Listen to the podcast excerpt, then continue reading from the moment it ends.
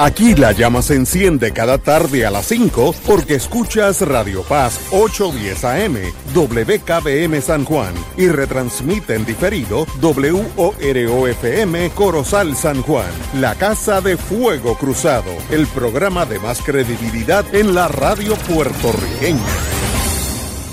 Esta emisora y sus anunciantes no se solidarizan necesariamente con las expresiones que escucharán en el siguiente programa. Son las 5 de la tarde, hora de escuchar Fuego Cruzado, el programa de más credibilidad en la radio puertorriqueña, en las voces de Ignacio Rivera y sus panelistas invitados con su discusión política dinámica e incisiva de los acontecimientos más importantes del momento. Fuego Cruzado comienza ahora.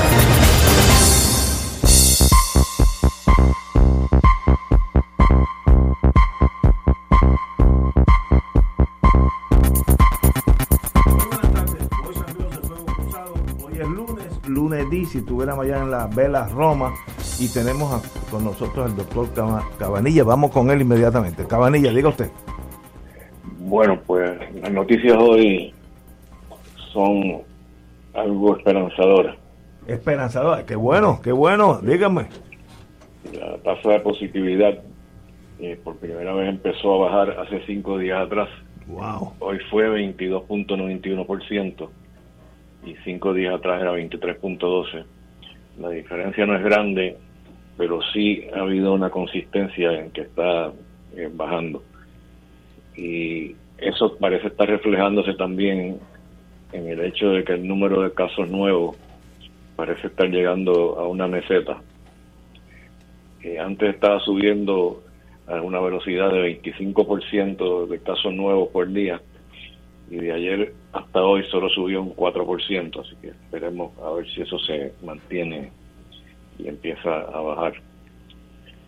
El número de pacientes hospitalizados también parece estar alcanzando una meseta en los últimos tres días y lo que me preocupaba mucho y que mencioné el viernes pasado es que el número de hospitalizaciones de pacientes pediátricos había subido dramáticamente, pues ha seguido subiendo pero a un ritmo más lento que antes, así que eso también es positivo.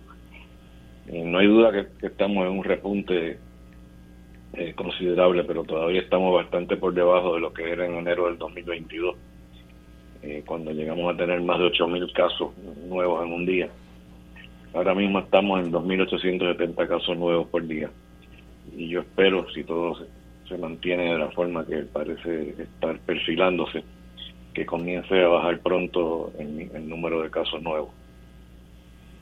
Eh, la ocupación de la unidad de, intensivo, de cuidado intensivo, por pacientes con COVID también parece haber alcanzado una meseta y se ha mantenido estable el uso de las unidades de cama de unidad intensivo por pacientes con COVID en los últimos cinco días. No, no ha habido un gran cambio. Y el promedio de muertos por día esta semana fue de 0.87 hasta comparándolo con una, una semana atrás, el promedio por día era 1.14. Así que también eso es positivo. Así que en resumen, eh, sigo viendo lo que parece ser una luz al final del túnel. Los aspectos esperanzadores son la deceleración, hospitalizaciones, menor uso de intensivos y el número de muertos que sigue bajando y el número de casos nuevos que parece estar llegando a una meseta el panorama local. En cuanto al panorama internacional, no hay eh, muchas noticias. Eh, China sigue siendo el foco de atención, eh, porque ahora en Beijing están empezando a aparecer casos nuevos más de lo que tenía antes. Y se teme que esto pueda ser el principio de un repunte, igual que está experimentando Shanghai, y que los chinos se lo toman sumamente en serio. Oye, sí. Están muy nerviosos eh, mayormente por el impacto que puede tener esto en la economía. Eso es lo, eso es lo que tenía que decirle hoy. Eh, en, la, en la prensa de ayer o hoy, lunes, hoy, salió, no hay datos oficiales de casos de micoplasma, micoplasma. Yo nunca había oído esa palabra en mi vida. Eh, uno se asusta porque hoy en día pues puede ser una nueva vertiente del COVID, lo que sea ¿Qué es el micoplasma y, y si tenemos que estar pendientes a esta nueva enfermedad o lo que sea? Diga usted. Bueno, no. ¿Tú has oído alguna vez el término walking pneumonia? Sí, desde chiquito. Es lo mismo que micoplasma. No es nada de nuevo. Eh, es la bacteria que causa la llamada walking pneumonia, o sea que es una causa una pulmonía leve, eh, con pocos síntomas que mucha gente la pasa caminando y que hay un tratamiento muy efectivo con acitromicina, por ejemplo, eh, lo puede curar en cuestión de par de días. Así que eso es lo que es micoplasma neumonía. Y, no es un virus, es una bacteria. Y, y, hay que hacerse una prueba o es sencillamente uno continuar con su vida a pesar de la potencialidad de micoplasma? Bueno, se puede confundir con COVID, que mucha gente cuando, cuando les da síntomas de COVID y da la prueba negativa, pues el médico muchas veces pues le ordena también una prueba de micoplasma eh, para estar seguro de que, de que eso no es lo que está causando. Pero no es nada, nada serio. No es algo eh, mortal, vamos a ponerlo así. No, no. Ok, eso, eso es buena noticia. Yo, yo en la página 6 del Nuevo Día, déjenme estar seguro, sí, del, del Nuevo Día, indican que es crucial realizarse la prueba del COVID-19. Y yo estoy seguro que cuando lo leí la, el, headline, dije, esto no puede ser, porque no hay que tomarse dos o casi tres millones de, pruebas en Puerto Rico.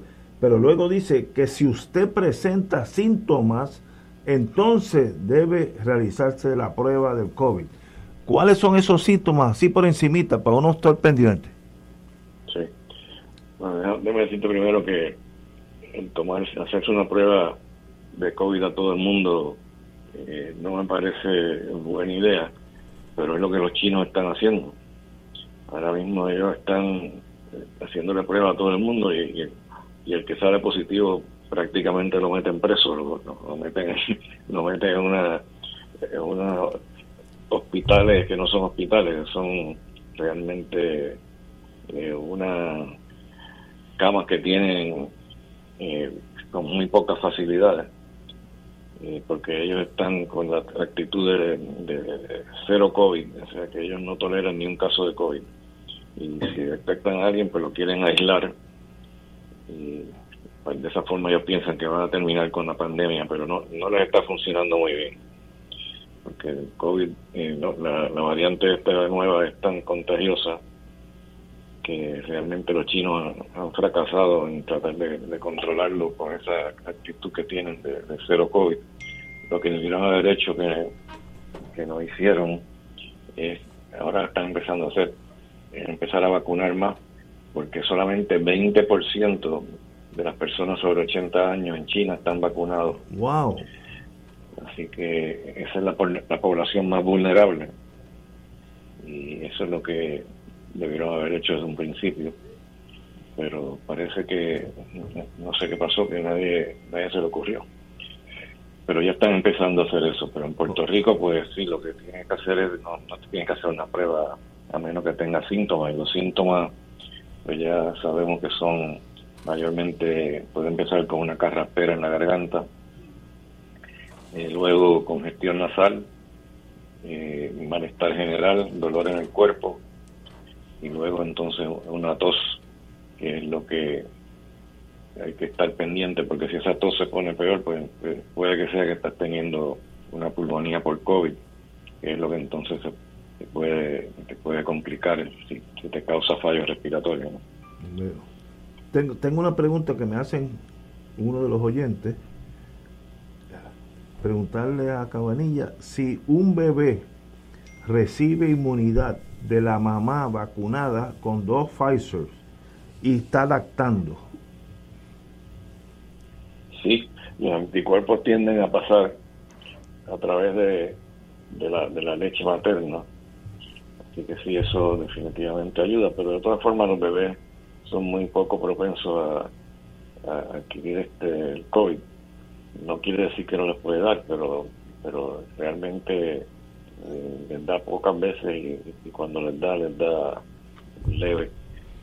pero no quiere decir que, los pacientes pediátricos no se puedan complicar, porque ya, ya mencioné ¿no? que, hay bastantes pacientes hospitalizados eh, con COVID de, edad pediátrica, así que no, no, están exentos y, las madres pues deberían estar pendientes para vacunarlos pero obviamente si son bebés recién nacidos pues no, no se van a vacunar pero pero la, leche materna ayuda no solamente con el COVID sino que ayuda con básicamente casi todas las, enfermedades que son transmisibles y si la madre ha estado expuesta a ellas excelente. Eh, Martín. Buenas tardes doctor. Hola, Una sola pregunta, y no quiero sonar como que cuando las noticias empiezan a mejorar, uno siempre quiere traer temas pesimista a la mesa, pero hace tiempo como que no oigo eh, ni, ni, veo noticias sobre nuevas variantes. Oye, buen punto. Sí, hay, hay otra variante, hay otra variante, otra variante de las subvariantes. Oca. Pero, pero realmente no representa un peligro grande. Eh, porque no, no, es más virulenta y creo que la quizá un poquito más contagiosa, pero no, no es nada preocupante.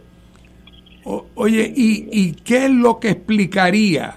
Y yo sé que tú podrías hablar sobre esto, dar un seminario sobre esto, así que no pretendo que te extiendas mucho, pero ¿qué podría explicar el que como que eh, el, estas mutaciones puedan estar reduciéndose en frecuencia? O sea, ¿por qué dejaría de mutar el virus? El virus realmente no, no deja de mutar. Es una cuestión totalmente aleatoria, ¿no? Este, eh, sigue mutando, lo que pasa es que son tantas y tantas las la posibles mutaciones, eh, pero que muchas veces pues eh, las mutaciones pues no, no conllevan a, ningún problema. Ajá, okay. ah, bueno, la minoría una, minoría pero bien ínfima de las mutaciones eh, que tienen algún alguna importancia clínica. Y las mutaciones pues ocurren simplemente cuando el virus se divide pues ahí es donde comete errores no al dividirse en este caso es la, el ARN porque no es el ADN porque este virus en particular pues está compuesto de ARN y al dividirse pues tiene que para propagarse tiene que producir otra cadena de ARN mm. y al producir esa otra cadena de ARN mm. es donde puede cometer el error mm. eh, y entonces usar eh, una de las bases que no que no es lo, lo que lo, usualmente se esperaría entonces es una cuestión como dice totalmente aleatoria simplemente pues la mala suerte de que cometió un error y si ese error pues tiene implicaciones clínicas, pues entonces puede surgir la, la, variante que tiene entonces las implicaciones clínicas serias, pero, mm. la realidad es que hace un tiempito no se están viendo en variantes con implicaciones serias clínicas. Bueno, porque pues que la suerte que la suerte siga con nosotros. Contaba un biógrafo de Napoleón que cada vez que alguien le proponía un oficial para ascenso, Napoleón siempre preguntaba que si era una persona con suerte. Eso es correcto. eso es verdad. Es, alguien con suerte. Pues. Parece que no, eh, como tantas otras cosas en, este mundo, no está dividida igualmente la buena suerte. Catalá. Buenas tardes. Mira, eh, te voy a hacer una, un comentario más social que médico, pero quiero la reacción del médico. Eh, desde que comenzó esto del COVID hemos estado ante una encrucijada. Por un lado, el cierre para proteger la vida. Por otro lado, la apertura para hacerla posible.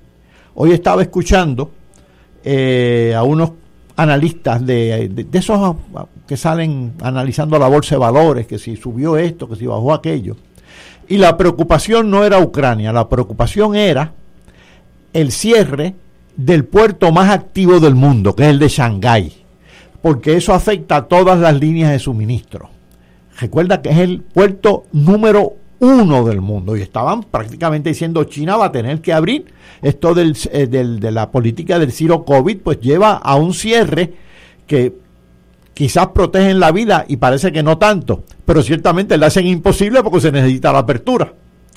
Y en, aquí en Puerto Rico escuché una discusión, salvando las distancias, de mucha presión sobre el, unos sectores que están ejerciendo mucha presión sobre el secretario de Educación para que vuelvan a la educación a distancia, este, remota.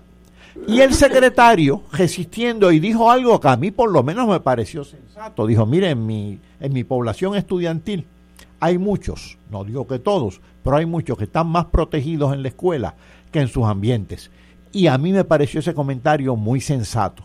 Eh, ¿Qué tú crees de esta, de esta este, encrucijada que, a que te hago referencia? eso, eso está claro que es así. Porque si tú lo mandas para la casa sin la protección de vida, va a estar expuesto eh, a otras personas que están y a otros muchachos que, pueden estar contagiados y que, no, van a jugar y eso pues no no van a estar este, usando mascarilla mientras que en la escuela ahora pues están exigiendo de nuevo la mascarilla y creo que es lo que debieron haber hecho hace tiempo y no de nuevo no entiendo por qué eh, Pierluisi eh, impuso la mascarilla en las escuelas públicas y no en las escuelas privadas.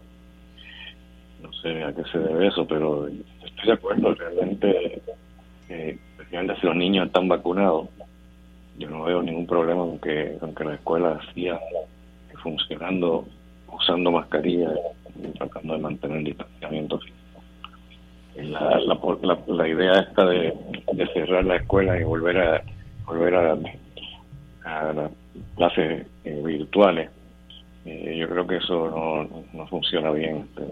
Realmente hay bastantes datos que indican que los niños no están aprendiendo como aprendían antes cuando, con las clases presenciales. Obvio, eso es obvio. Eh, tengo una pregunta de la abuela que me escribió ahorita. ¿Qué precauciones son las que tenemos que tener para un bebé de un año me, está escribiendo la abuela, que se debe hacer algo específico o sencillamente seguir con la vida como es. Diga usted. Bueno, usar el sentido común. Obviamente, si hay alguien con COVID, pues tratar de que se mantenga lejos de, del niño. Y no, no hay, no hay gran, gran cosa este que se pueda hacer aparte de eso, porque menores de 5 años todavía no se vacunan pero realmente lo que hay que hacer es usar el sentido común, ¿no? las protecciones que tenemos para los adultos, el distanciamiento social y mascarilla no le va a poner un bebé de un año porque no lo van a usar, así que eso no, no funciona. mayormente distanciamiento social. Veo. Muy bien, tengo una, una última pregunta. En el domingo usted escribió la deprimente historia del antidepresivo fluvoxamina, etcétera, etcétera. ¿Qué es eso? ¿Qué es, qué es fluvoxamina? Fluvoxamina es un medicamento que hace décadas que está en el mercado para la depresión. Entonces, este individuo de nombre Kirsch eh, decidió que él es, un antivacuna, un antivacuna trastornado. Ah, veo. y ha dicho montones de barbaridades, porque hay, hay gente que son antivacunas que son racionales, pero, pero este es un, un antivacuna rabioso, eh, mentiroso, que se ha puesto a decir eh, cosas que no son ciertas, como por ejemplo que, que mueren más niños por la vacuna del COVID que por el COVID.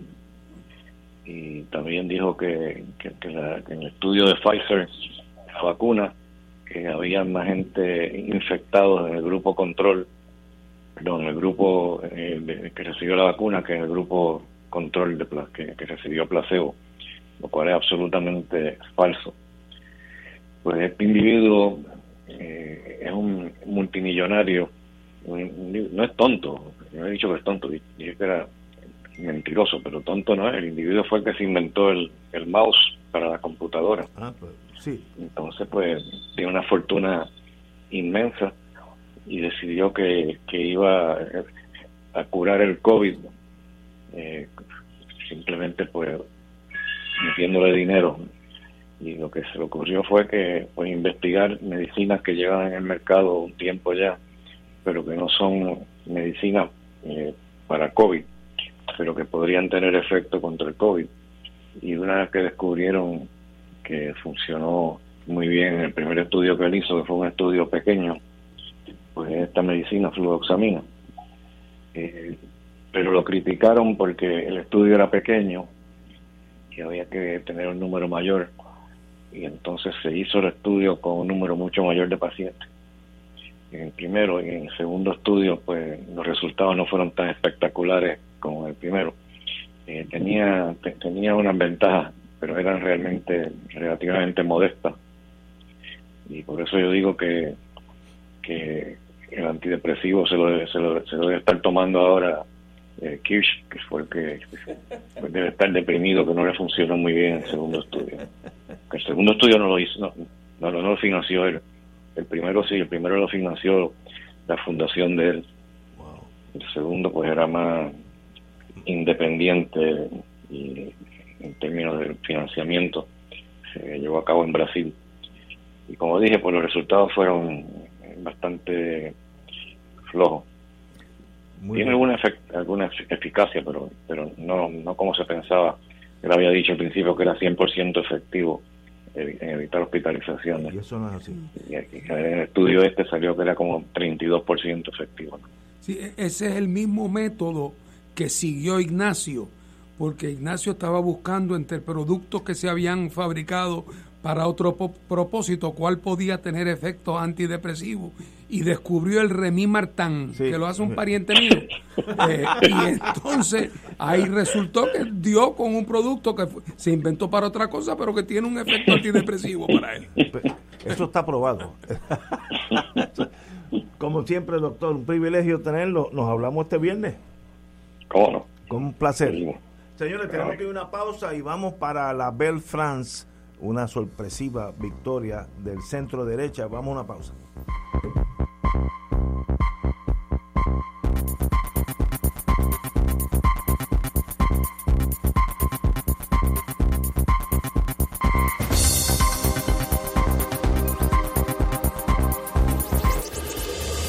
Fuego Cruzado está contigo en todo Puerto Rico.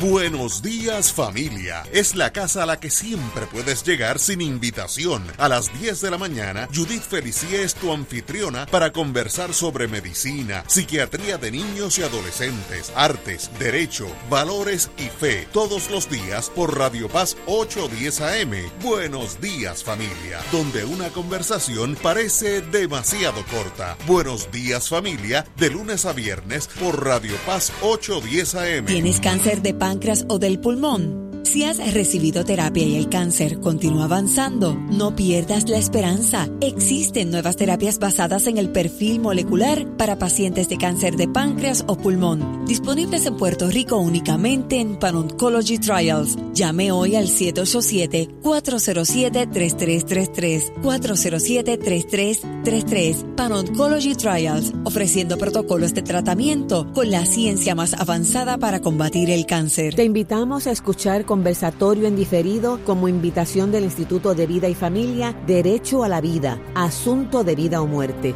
El derecho a la vida se debate frente al proyecto del Senado 693 de la Comisión de Vida y Familia. Los panelistas discutirán el derecho a la vida desde la perspectiva de las ciencias naturales, la filosofía, la antropología y el derecho. Este jueves 28 de abril desde las 9 de la mañana a través de Radio Paz 810 AM y Radio Paz 810.com. Derecho a la vida, Asunto de Vida o Muerte en Radio Paz 810 AM este jueves 28 de abril desde las 9 de la mañana.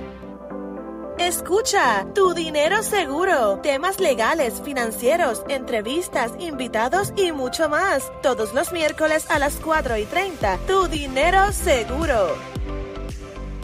El movimiento de retiros parroquiales Juan 23 le invita a la nueva temporada de su programa De Colores con Juan 23. De lo que abunda el corazón son tus redes. Lucas 6:45. de, de Colores con Juan 23 todos los lunes desde las 7 y 30 de la noche por Radio Paz 810 AM, Radio Paz 810.com y por Facebook Live del Movimiento Juan 23 de la Arquidiócesis de San Juan.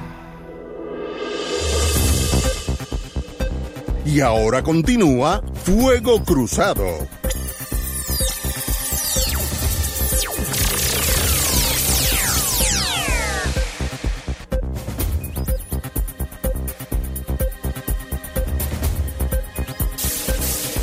Amigos y amigas, tengo un, aquí, eso se llama en el mundo de inteligencia, misinformation, cuando alguien dispara algo que no es correcto, eh, me llama alguien, me mandó un mensaje, la, la tercera dosis no se coloca en la tarjeta de salud, por tanto la gente no tiene cómo probar que se vacunó, eso no es correcto, yo me he vacunado la tercera y la cuarta, Yo tengo cuatro mi, esposa, mi- mis cuatro hijos y todo el mundo tiene la tarjeta al día. Así que esa información que usted, no sé quién es que me lo mandó, es incorrecta. Yo tengo la mía en mi cartera y si la estuviera aquí, se la enseño. La última fue hace dos o tres días cuando me vacuné. Y, y, y- y- y- y aquí está el doctor Catalá, también tiene, oye, moderno, entonces fue a la segura. Ese hombre. Pero así que esa información no es correcta. Si usted se vacunó, le- la- en la tarjeta debieron o, o- o tienen que apuntárselo, porque de, de ahí cobran esa gente, eso no es de cacheto, ya lo cobran a, a Estados Unidos, ¿no? Pero anyway, it is what it is. Esa información es incorrecta. Bueno, la sorpresa, no tanta sorpresa de quién ganó, sino por cuánto ganó. Macron, el presidente de Francia, es reelegido ampliamente como presidente nuevamente de Francia. Eh, hay que, antes que todo, decir que la contrincante Marine Le Pen fue muy elegante, muy fina, a la soltar, admitió la derrota, felicitó al presidente incumbente, le dijo que contara con ella como debe ser el mundo civilizado. Y eso es muy europeo, de ser elegante aún en la derrota. Pero también hay que analizar, eh, esta señora era ultraderechista, anti eh, anti-inmigración, mayormente del norte de África, etcétera, etcétera, tajantemente eh, hubiera prohibido a que las musulmanas en Francia usaran alguna vestimenta que apuntara hacia esa religión, etcétera, etcétera. Era un Trump con más cabeza y perdió ampliamente. ¿Qué quiere decir eso en Europa? ¿Qué significado tiene, compañero Martín? Bueno, lo primero que llama la atención de la elección en Francia es que hacía 20 años que un incumbente no repetía.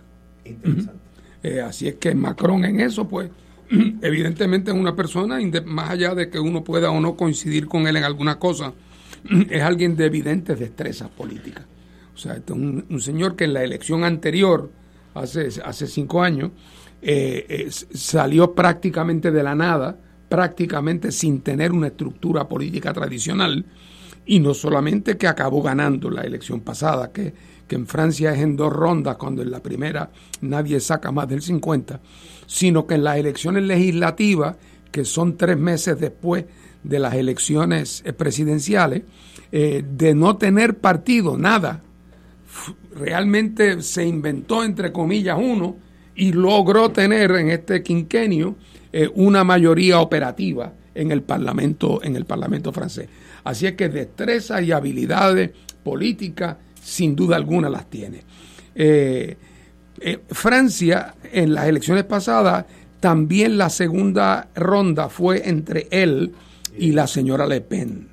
Esta señora Le Pen es hija de un notorio derechista francés, eh, Jean Le Pen, eh, que hace 20 años tenía un partido que el de ella hoy parece un partido elegante, el de su padre era un partido antisemita, o sea, abiertamente antisemita, eh, no escondía su simpatía por el régimen de Petán y por el fascismo, o sea que ella le ha dado, ella le ha dado, eh, le ha pasado escoba y mapo a esa imagen eh, de ultraderecha del partido de su padre para ir haciéndolo un, un- para dando, darle una imagen más potable.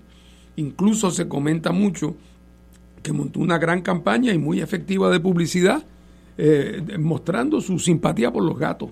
Se fotografiaba con los gatos, escribía un poema sobre los gatos, todo para tratar de darle un cierto sentido de humanidad. Es una, ella es una mujer inteligente, articulada, eh, y, la imagen del, le cambió hasta el nombre a la organización política. Y, hoy día eh, eh, no es ni una sombra en cuanto al extremismo de lo que era en su origen, aunque todavía sigue siendo claramente una organización de derecha que, entre otras cosas, por ejemplo, apenas tiene compromiso. Hasta el otro día decía que si ganaba, Francia se saldría de la Unión Europea. Ahora no dice ya eso, pero, pero lo no lo descarta como posibilidad. Eh, sus relaciones con Putin, por ejemplo, eh, no habían sido malas. Eh, así es que la realidad del caso es que sigue siendo un partido de derecha en sus actitudes antimigrantes y antimahometanas, ni hablar. y por lo tanto, el hecho de que haya perdido por bastante menos de lo que perdió en las elecciones pasadas, le hace a algunos analistas pensar, espérate un momentito, hace cinco años Macron le ganó 65-35. Esta vez Macron ganó 58-42.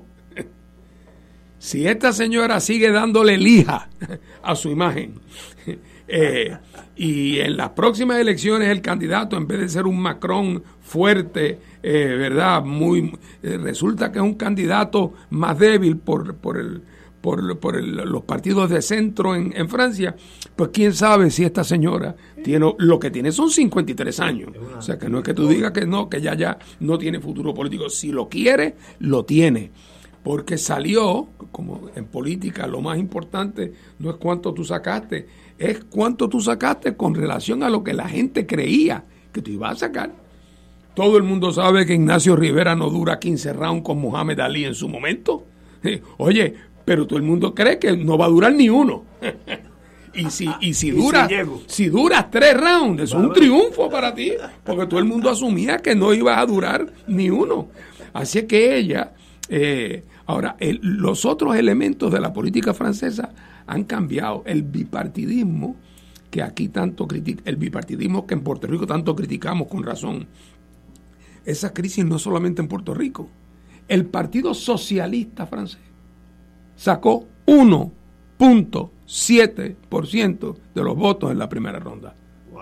El otrora poderoso, y decía el partido de Mitterrand, que fue el último que fue presidente dos veces corrida, 1.7%. Melenchon, un, un, señor que se fue del Partido Socialista porque lo encontró demasiado conservador, y ha formado un movimiento que se llama la Francia insumisa que es una izquierda radical en el espectro de la política francesa, pues la primera ronda Melenchón sacó 23%, quedó a un por ciento y pico de los votos que sacó la señora Le Pen. O sea que por poco la segunda ronda es entre Melenchón y, Macron. O sea que también en, en, más allá de los dos candidatos que fueron a la segunda ronda, hay una gran transformación de la política tradicional partidista francesa. Y claro, como pasa en estas votaciones, esto que vimos el domingo es la votación presidencial. En junio será la votación parlamentaria. Habrá que ver si Macron logra retener la mayoría operativa que ha tenido estos cinco años o si se va a encontrar con un cuadro de balance distinto. Pero por el momento para los europeos que estaban preocupados de que en este momento donde Europa está confrontada con su crisis con Rusia en Ucrania, la idea de que un triunfo de la Le Pen pudiera eh, debilitar o, hacer muy vulnerable o fragilizar la unidad europea, que es unidad por lo menos por encimita, que ya sabemos que debajo hay sus fricciones, ¿verdad? Como pasa siempre pues no deja de ser una buena noticia para los europeos eh, y pienso yo que para el mundo, porque esta señora en los temas migratorios y en los temas raciales eh, no representa ni el liberalismo ni la modernidad. Compañero Catalán.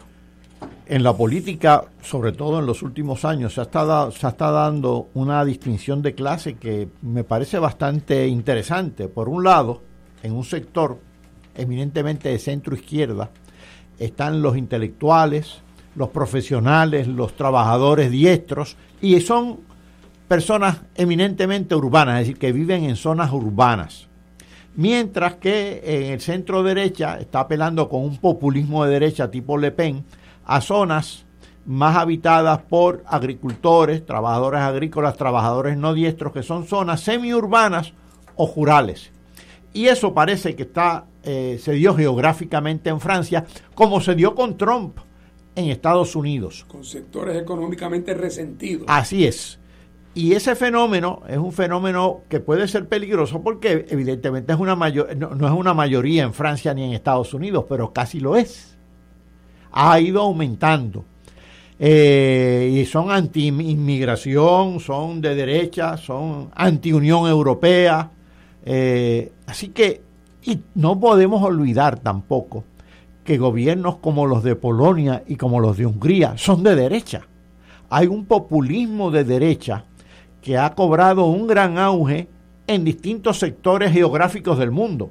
Entiéndase Estados Unidos, Europa y en algunos países llamados antes tercermundistas también. Y ciertamente en ese este de Europa, de los viejas, las viejas eh, eh, repúblicas socialistas, también ha aparecido ese populismo de derecha. Esa palabra populismo a mí se me hace difícil usarla porque yo no la sé ni de definir a veces eh, porque a, veces hablan hasta de populismo de izquierda y populismo de derecha, pero básicamente se trata de ofrecer soluciones simplonas que apelan mucho a las masas a problemas muy complejos. Y ahí está la clave. Y entonces esa, esa clave apela mucho electoralmente a las masas.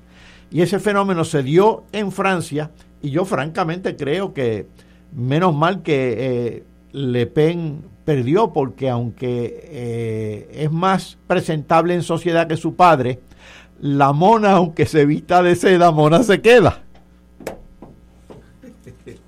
Señores, yo creo que el mundo respiró, sobre todo Estados Unidos, tenía mucho interés en, Macron. Yo creo que tienen ya un entendido entre las dos naciones, porque noté la prensa televisiva norteamericana muy contento con Macron, así que algo había ahí detrás de eso hay ciertos acuerdos, no, no, tal vez la señora Le Pen iba a ser mucho más independiente de los intereses de Estados Unidos, por tanto no queremos otro de gol, estoy pensando como norteamericano, que siga su ruta y no nos siga a nosotros los americanos. Algo hay de eso porque, porque estaban demasiado de alegres para hacer una casualidad más. Vamos a una pausa amigos y regresamos con Fuego Cruzado. Fuego Cruzado está contigo en todo Puerto Rico. Todos los jueves Radio Paz y la Administración del Seguro Social te ofrecen un espacio informativo para orientarte y aclarar todas tus dudas sobre los derechos, requisitos y obligaciones para poder disfrutar de sus beneficios. Plantea tus preguntas por el 787-349-82 y conoce antes que nadie los detalles concernientes a cambios y nuevas regulaciones escuchando todo sobre seguro Seguro Social con Víctor Rodríguez, los jueves a las 11 de la mañana por Radio Paz, 810 AM. Radio Paz te ofrece el mejor motivo para levantarte temprano y disfrutar el comienzo de un nuevo día de lunes a viernes con Enrique Liboy y Radio Paz en la mañana. La dosis perfecta de noticias, deportes y éxitos musicales de todos los tiempos, humor y curiosidades, calendario de actividades y tus peticiones musicales por el 787 300 4982 Conéctate con el 810 AM de lunes a viernes con Enrique Liboy y Radio Paz en la mañana. AESA, la pequeña gigante, te invita a sintonizar su espacio radial AESA Informa. Todos los jueves a las 4 de la tarde se estará ofreciendo información relevante a los pensionados y jubilados de Puerto Rico. Te esperamos a esa Imparable, auspiciado por MMM Alianza. Si queremos un mejor país, debemos ayudar a destacar los valores cristianos que nos hacen mejores. Para llevar ese mensaje, Radio Paz 810 AM llevará a cabo un radiomaratón de recaudación del 2 al 6 de mayo. Juntos, guiados por el Espíritu en el camino sinodal, haremos la diferencia. Oraremos en la Pascua por las intenciones de nuestros radioescuchas y las recaudaciones nos ayudarán a llevar el hermoso mensaje de nuestro Evangelio, proclamando la palabra de Dios a través de todo Puerto Rico. Esperamos tu llamada porque todo comienza con tu respaldo. Llama del 2 al 6 de mayo y sé generoso. Y como dice Juan 20, versículo 21, Jesús le volvió a decir, la paz esté con ustedes. Como el Padre me envió a mí, así los envío yo también. Un club rotario es casa de jóvenes y adultos, de hombres y mujeres, que comparten y viven los deseos de servir a los demás en un ambiente socialmente sano y productivo. Mensaje del Club Rotario de Río Piedras. Y ahora continúa Fuego Cruzado. Amigos y amigas, de esto el compañero Martín sabe un montón. Hora cero para el estatus. El liderato demócrata en los Estados Unidos decidirá esta semana si puede avanzar la legislación. ¿Cuáles son los issues? ¿Cuáles son los problemas? ¿Qué está pasando en torno a nuestro estatus? Pero en el mundo demócrata, que para mí tienen hasta noviembre solucionar los problemas, de cuando gane la, una de las cámaras los republicanos, el issue de nosotros se acabó, esa es mi, mi especulación. Pero ahora, ¿qué está pasando? Bueno, después del triunfo del, en el plebiscito que se dio el mismo día de las elecciones, eh, en que la estadidad ganó, eh, ni lenta ni perezosa, como es natural, eh, Jennifer presentó un proyecto en el Congreso de los Estados Unidos. ¿En qué consiste el proyecto de Jennifer? Pues en un proyecto donde Jennifer le pide al Congreso que autorice a que en Puerto Rico haya un plebiscito, obviamente auspiciado por el Congreso, y que ese plebiscito sea o no. O sea, ella lo que quiere es una especie de, si no me creen a mí, ratifíquenlo ustedes, para que nosotros respondamos en este caso no meramente a una iniciativa nuestra, sino ya con un cierto endoso congresional. Eh, esa es la esencia del proyecto de, Jennifer. Estadidad sí o no. Estadidad sí o no, pero esta vez preguntado, no por la legislatura de Puerto Rico, sino preguntado por el Congreso. Bueno, pues obviamente, un proyecto de esa naturaleza en el Senado de los Estados Unidos eh, no tiene posibilidad alguna, ¿verdad? No tiene posibilidad alguna, y mucho menos cuando aquí la estadidad ganó el sí, porque a menos que pensemos que, que los, los, senadores quieren que haya un plebiscito federal en que la estadidad gane, en un momento donde están luchando contra los de Washington DC, olvídate ahora de los de Puerto Rico. Así que eso en el Senado no va para ningún sitio, pero Jennifer, hombre, se sintió obligada a tener que presentar ese proyecto porque de, qué sirve ganar un plebiscito aquí si entonces el próximo paso que es moverte en el Congreso te queda de brazos cruzados y está pasando por un momento muy embarazoso porque ha presentado el proyecto. Entonces qué pasa en la cámara cuando ella lo presenta Nidia Velázquez y la y, y, y Alexandria Ocasio Cortés presentan un proyecto alterno. Y el proyecto alterno que presentan Nidia y Alexandria es un proyecto que tiene en común con el de Jennifer,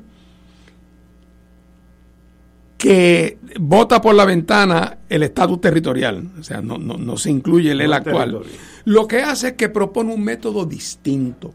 Propone que en Puerto Rico haya una votación en una especie de asamblea de estatus donde se elijan delegados que vayan a defender alternativas que estén fuera de la cláusula territorial y que esas alternativas se discutan y se precisen con un comité especial que el Congreso va a nombrar y que tiene como encomienda trabajar con esos delegados puertorriqueños en representación de las alternativas fuera de la cláusula territorial para que para redactar y definir alternativas de estatus fuera de la cláusula territorial con sus periodos de transición, etcétera, etcétera, y que eso se le presente al pueblo puertorriqueño en una votación.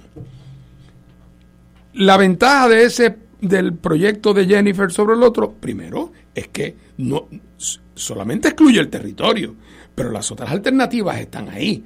Eh, la posibilidad de independencia, la libre asociación, tiene la virtud de que no contempla la continuación del coloniaje, así que Jennifer no debería tener objeción, pero Jennifer no quiere dar su brazo a torcer.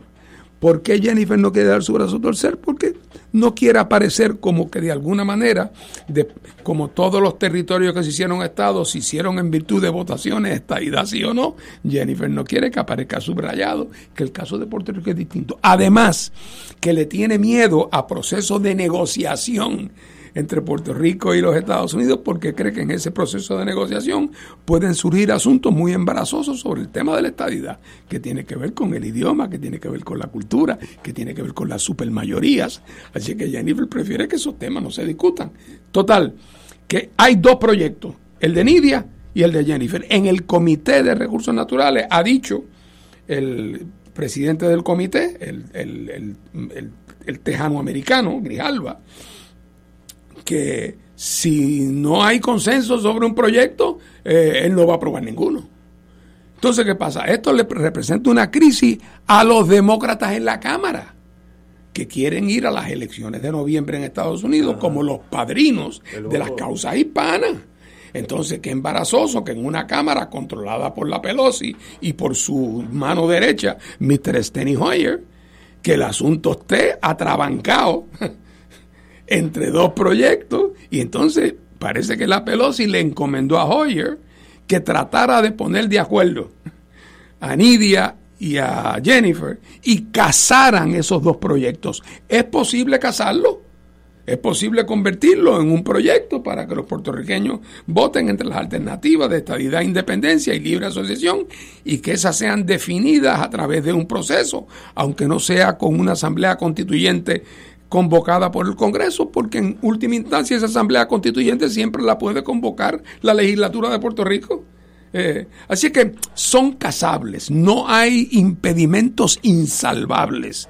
Jennifer no tiene que entregar nada de principio, pero están asustados y, y el asunto no camina. Hoyer dijo, si no consigo un proyecto de consenso, esto yo no lo llevo al floor tratando de amenazar a que las partes se pongan, se pongan de acuerdo, pero el asunto es muy complejo.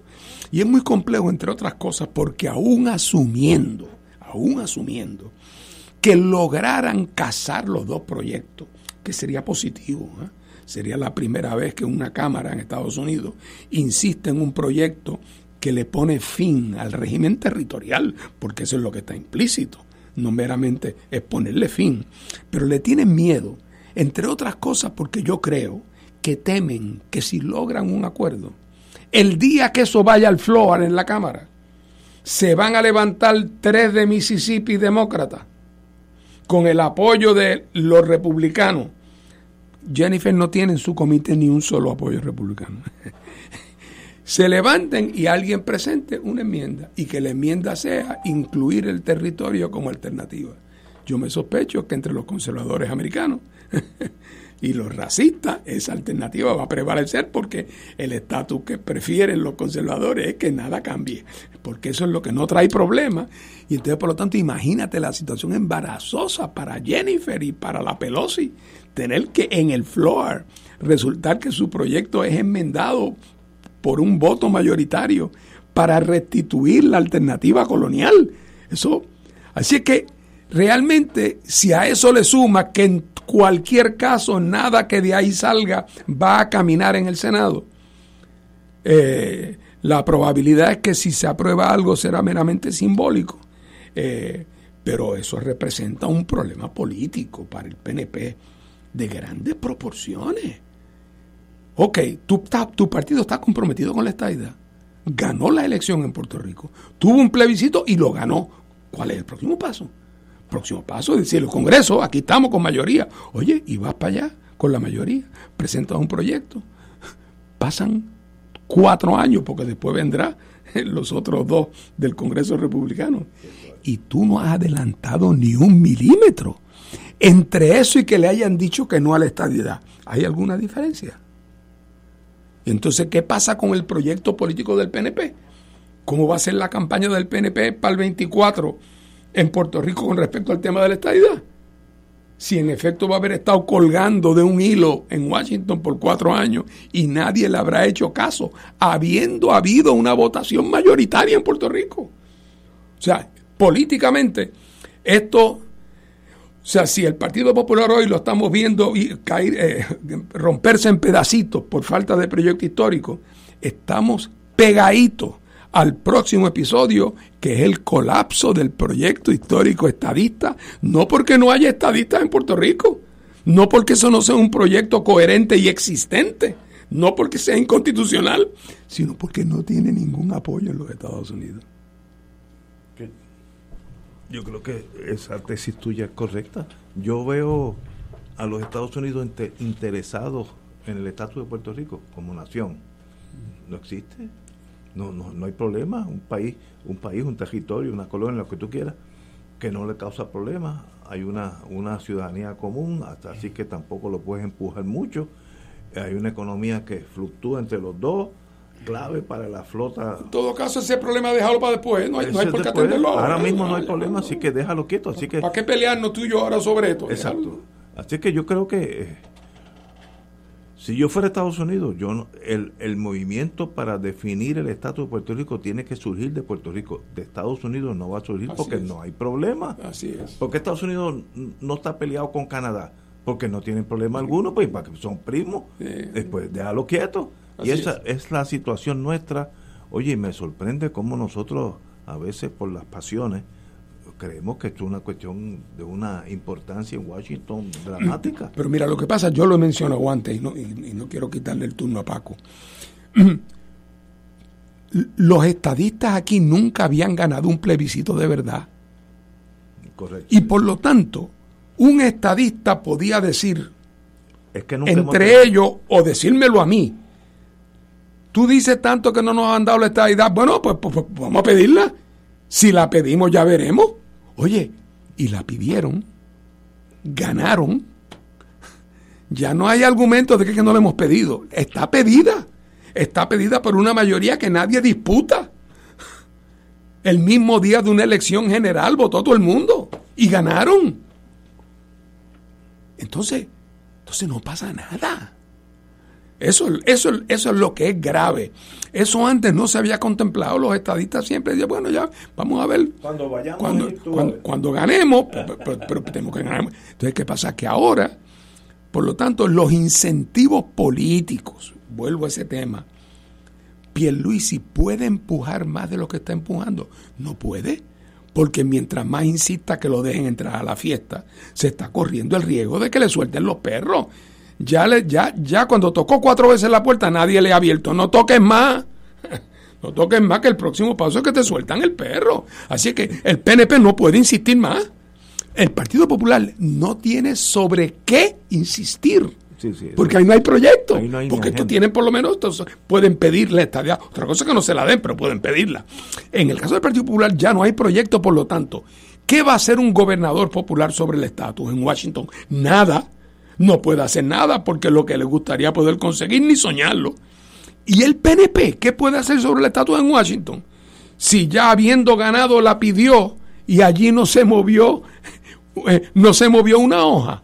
Y no solamente no se nos movió una hoja, es que incluso los que habían sido aliados han hablado con una sinceridad y una franqueza y un desparpajo, diciéndole muchachos, ni lo sueñe. Así es que es una situación, es la próxima crisis histórica en Puerto Rico, apúntalo, es cuando el Partido Estadista un día se va a mirar en el espejo y va a decir, nosotros siempre hemos querido la estadidad, nos parece la mejor solución para Puerto Rico, sería extraordinario, pero vamos a decir, la gallina vale dos reales, no nos la van a dar. O sea, va a ser como Zelensky con la OTAN, a Ucrania no la van a aceptar en la OTAN, por más que queríamos entrar no la van a aceptar en la OTAN. Así que tenemos que ser un país neutral, no podemos ser parte de la OTAN, no porque nosotros no querramos, sino porque los europeos no quieren o seguir territorio. Sí, pues, entonces algunos, algunos eh, estadistas dirán, bueno, pues como para mí lo más importante es, veo a los americanos y toco palo, aunque sea como esclavo de ellos, aquí me quedo. Y habrá quienes tengan esa actitud. Y los populares están ahí. Y los populares están ahí. Eh, entonces podrán formar el partidito de los Happy Colonials. Lo que pasa es que ese partidito podría tener alguna viabilidad si en el país las cosas tuvieran miel, miel sobre hojuelas, pero en un país que se está empobreciendo de día en día, Ese es el problema. no puede ser. Compañero Catalá. Bueno, francamente no es mucho lo que tengo que decir sobre este tema, pero voy a hacer un comentario y una pregunta a, a Fernando Martín. Eh, ciertamente, a veces uno cree que la política, y yo soy, yo peco de eso, que la política es algo enteramente racional. Y si creo que es enteramente racional, yo creo en un esquema de trans- en, un cuadro de esquemas de transición de la, la situación socioeconómica y política de Puerto Rico hacia un nuevo estatus. En el caso yo creo en la independencia. Pero creo que también se puede definir lo de la libre asociación, naturalmente. Eh, lo de la estadidad sí o no, a mí me parece no únicamente irracional, sino como, explica, como ha explicado Fernando, total y absolutamente imposible. Por eso el proyecto de, de Velázquez y de Ocasio me parecía que estaba eh, en la dirección correcta. Pero como dice Ignacio, esto se debe iniciar acá y por consenso, y entonces tocar las puertas allá. Ahora bien, eh, como parte de la nota al cárcel al comentario, pero Fernando, se te quedó una variable, chico, que el PNP mandó a, los seis delegados hacia allá que están adelantando la estadidad de manera dramática. Y el, la pero la pregunta es, si estas dificultades del proyecto de consenso ya se han confrontado en la Cámara y se van a seguir confrontando, ¿cuál sería el cuadro? Va- vamos a presumir que lo aprobaran. ¿Y el Senado qué tal? Ahí, para, para que el tema se mueva, hombre, lo ideal, en un mundo ideal, lo ideal sería como aquel decía, la unidad de todos, ¿verdad? Pero como la unidad de todos es improbable. ¿Por qué? Porque tienen demasiados intereses encontrados. Porque en el fondo, como estaba yo explicando, en el fondo, como el PNP y el Partido Popular sabe que sus modelos ideales no son logrables, en el fondo no quieren realmente caminar ese trecho, porque saben que al final de ese trecho no hay premio para ellos.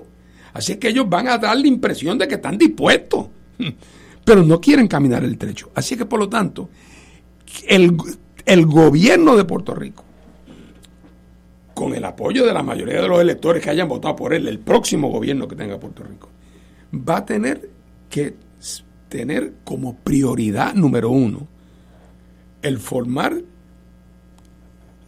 el lío en Washington para obligar a que el Congreso de Estados Unidos le preste atención al tema de Puerto Rico. Decía Ignacio con toda razón, el asunto no va a salir de allá. Hombre, no va a salir de allá, pero el día que le metamos una marcha de 50 mil, entonces empiezan a interesarse.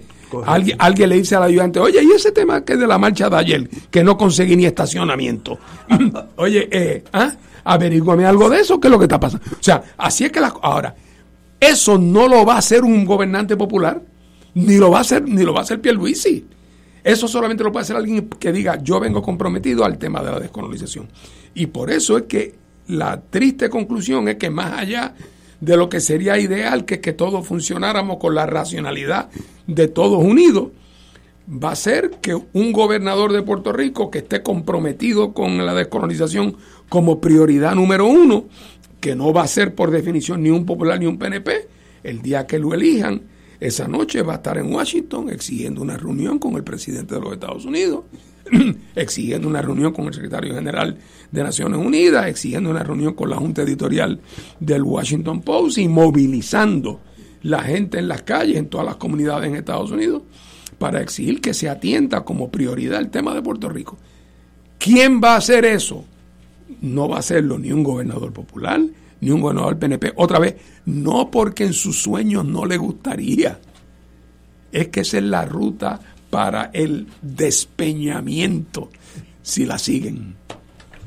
si, si uno si uno es estadista uno tiene que tener mucho cuidado con el issue del estatus y empujar yo aprendí bueno, como éramos niños niños cuando yo sí 6, 7, 8 años que los toros había una finca de un señor que se llamaba Galán un español es un puertorriqueño que negó la ciudadanía americana se quedó español de los uno de los pocos o de los muchos no sé y nosotros íbamos ya a molestar los toros y los toros a veces no te hacían caso, pero a veces te miraban con la mirada en la mano, nos asustábamos porque nosotros pensábamos, pesábamos 40 veces menos que un toro, ¿no?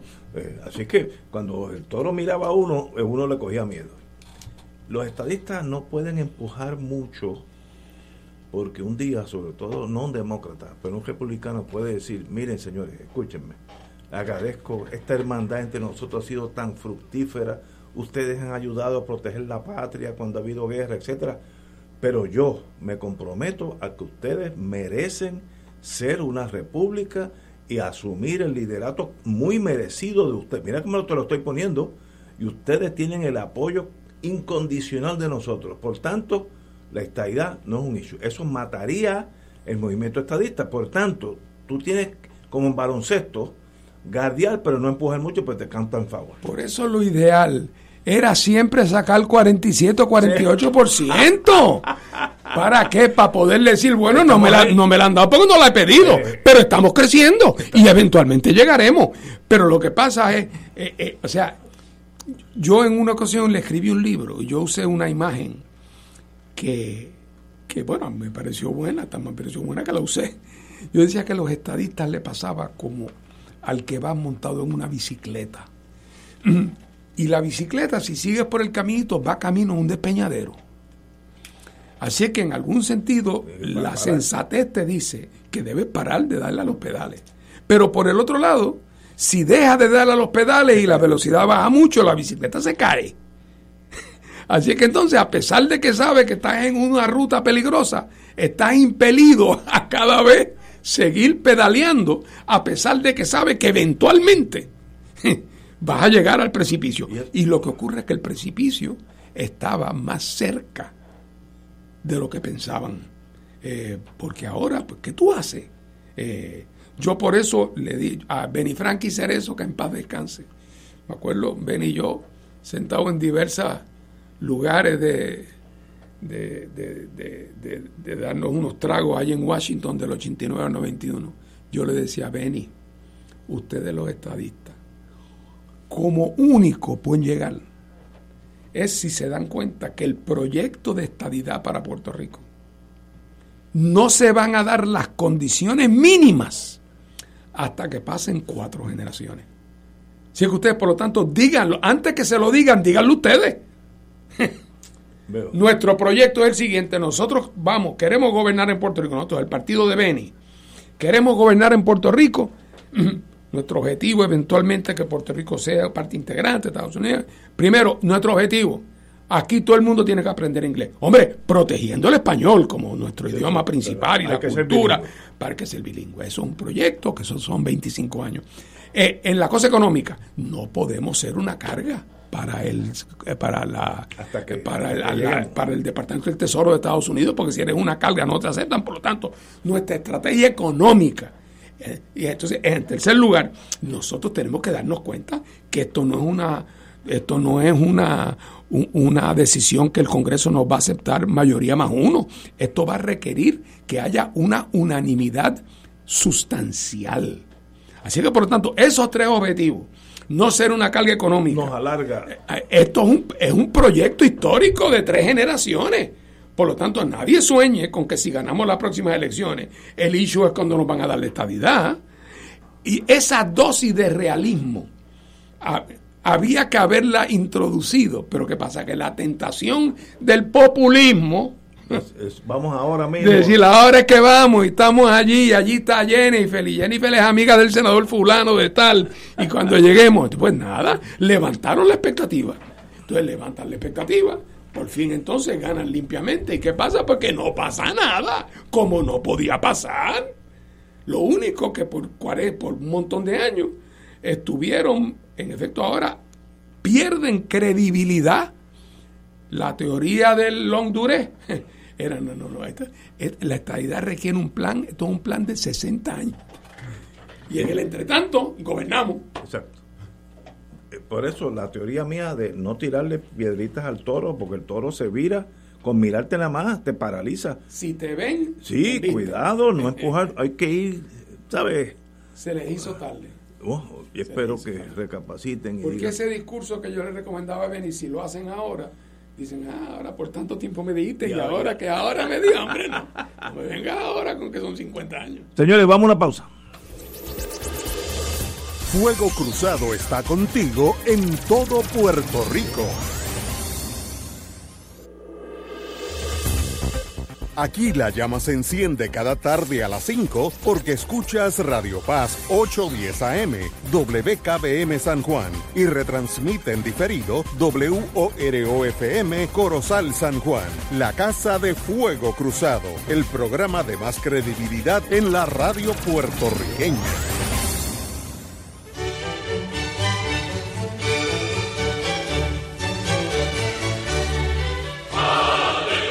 Reina del cielo, alégrate, aleluya. Porque el que mereciste llevar en tu seno, resucitó como lo había dicho, aleluya. Ruega por nosotros a Dios.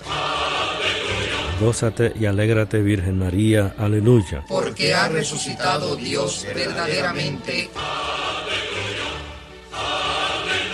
Oremos. Oh Dios, que por la resurrección de tu Hijo, nuestro Señor Jesucristo, has llenado el mundo de alegría. Concédenos, por intercesión de su Madre, la Virgen María, llegar a alcanzar los gozos eternos por Jesucristo nuestro Señor. Gloria al Padre, al Hijo y al Espíritu Santo. Como era en un principio, ahora y siempre, por los siglos de los siglos. Amén.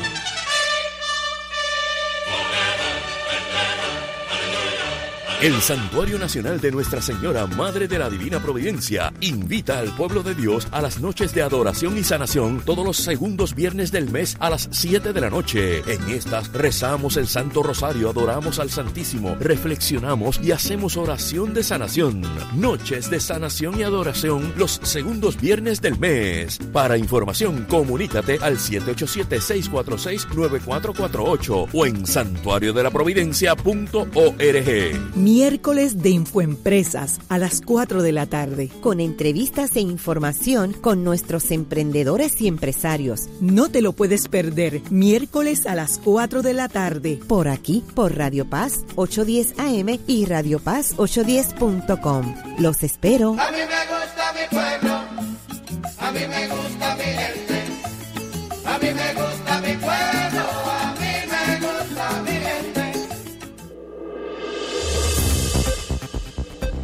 Y ahora continúa Fuego Cruzado.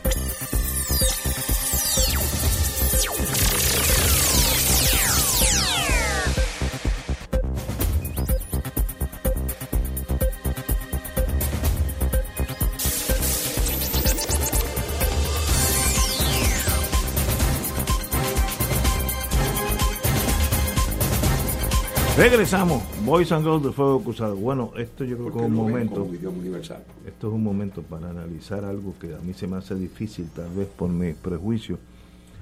Pero yo cada vez que abro la prensa veo que algo está mal en el Partido Popular. Entonces, como uno está prejuiciado, eh, yo admito eso en torno a mí, en contra del Partido Popular, pues, pues se, se me hace mucho más fácil leerlo. Pero es casi diario Hoy hay una queja, sale hoy en el vocero entre un representante, Narmito Ortiz, eh, que le dice cuatro cosas a una contrincante para la alcaldía de Guayama, etcétera, etcétera.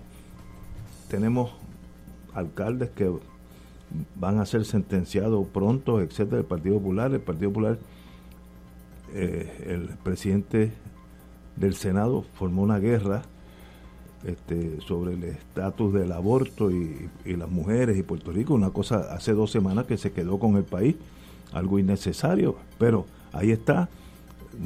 El presidente de la Cámara, el presidente del Senado, tengo entendido, ambos populares, la, distancia la mantienen a, a leguas uno del otro, no hay un claro líder o una ideología que una ese partido o ese partido ya llegó al principio del fin. Compañero Martín.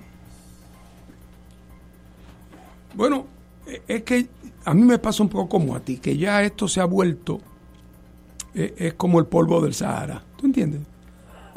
Tú te levantas por la mañana y ves el polvo. ¿Por qué? Pues porque hay un hay unos vientos que traen el, polvo del, del Sahara y caen en Puerto Rico. Si ese viento no existiera, no habría polvo del Sahara en Puerto Rico. Entonces tú cada vez que sales en tu carro a dar una vuelta, te encuentras con un canto del Partido Popular en cualquier esquina.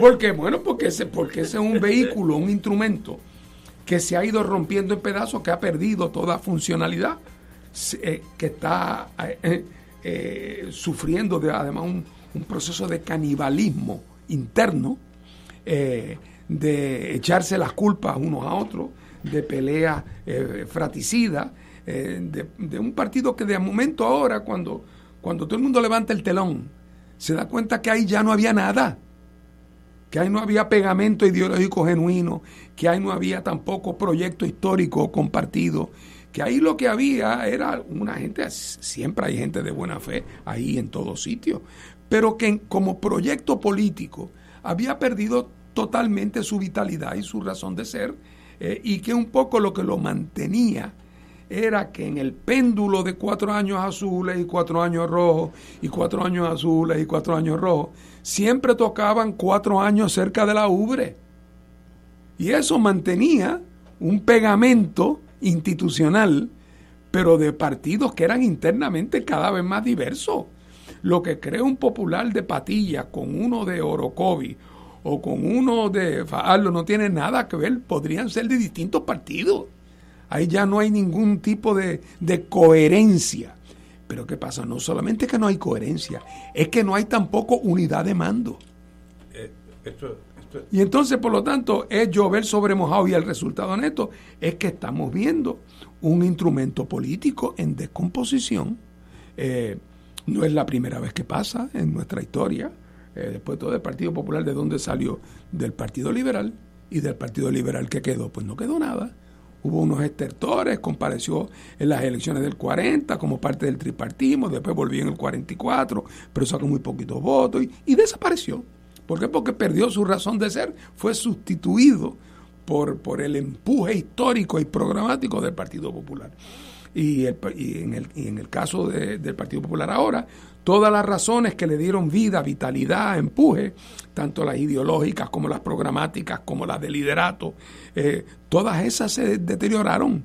Y entonces ya lo que quedan son los restos. Eh, y cada vez que surge la más pequeña controversia, lo que vemos es esa degeneración institucional eh, que se manifiesta en el tono con que se expresan, en las cosas que dicen unos de otros. se ha vuelto casi la caricatura de un partido, de un partido político y, a mi juicio estamos viendo los estertores de la muerte del Partido Popular. Eh, y es, que, y es que no podía ser de otra forma, porque las columnas que lo sostenían como institución fueron colapsando una tras otra ya no es de, no es de extrañarse que la, la, la plataforma colapse después que las columnas se han caído. Y lo estamos viendo.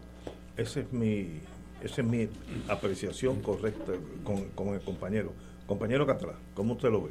Las noticias sobre las controversias en el municipio de Guayama con relación a la, a la alcaldía, luego que el alcalde anterior del Partido Popular renunciara y se declarara culpable de corrupción, eh, han coincidido con eh, otras noticias que a mí me parecen escandalosas. Por ejemplo, han proliferado unos anuncios de bienes raíces, eh, de tejenos de alto valor ecológico, sin advertencia de las restricciones para el desarrollo por ser zonas protegidas.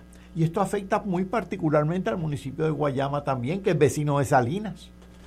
Sin embargo, yo no conozco la posición de los candidatos a alcalde sobre ese particular, ni sobre nada. Es decir, volvemos a si la política es racional o el proceso, las campañas políticas, si hay algo de racionalidad o irracionalidad.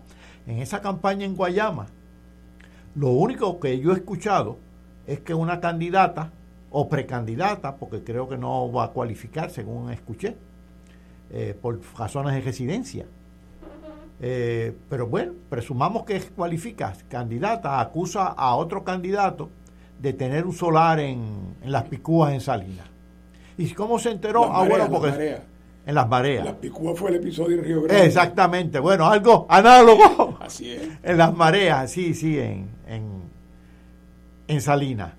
Y se enteró porque su compañero, que es ahijado de, de su contrincante, Nermito, pues se lo comunicó, que ahora parece que lo niega. Bueno, por, de eso sí nos enteramos y eso sale reseñado en la prensa. Pero no nos enteramos de qué pasa con la protección de las zonas costeras en Guayama y en Salinas. No nos enteramos de cómo está la salud o la falta de salud presupuestaria municipal en Salinas. De qué opinan sobre las alteraciones en el impuesto sobre la propiedad, que tiene que ver mucho con las arcas municipales, porque eso lo cobra el CRIM, el impuesto sobre la propiedad. Eh, no nos enteramos que cómo está la controversia de los alquileres a corto plazo en Guayama, que también ha sido noticia. Eh, en algunos municipios, como en la isla municipio Culebra, el 25% de las viviendas están destinadas a alquileres de corto plazo. ¿Y en Guayama qué tal?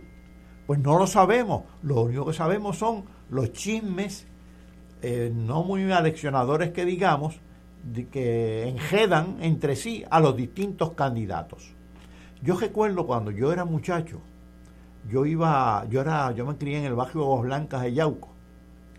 Y de muchachito yo iba a las asambleas que celebraban los partidos políticos y recuerdo las asambleas del Partido Popular en el barrio, que no había ni cajetera ni luz.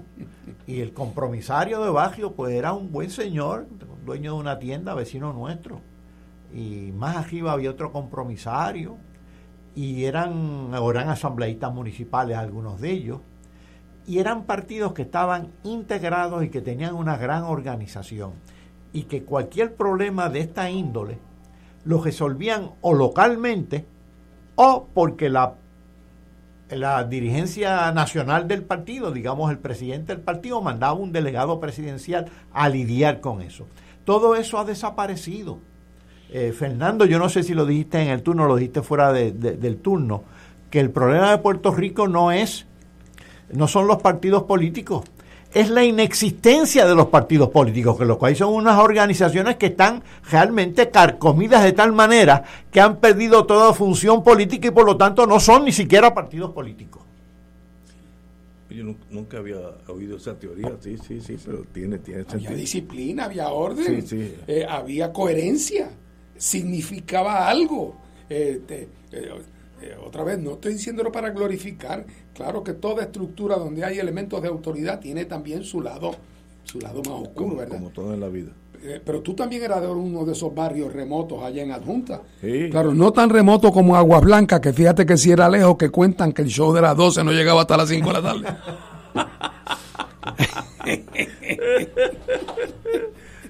bueno, señores, continuamos ahora.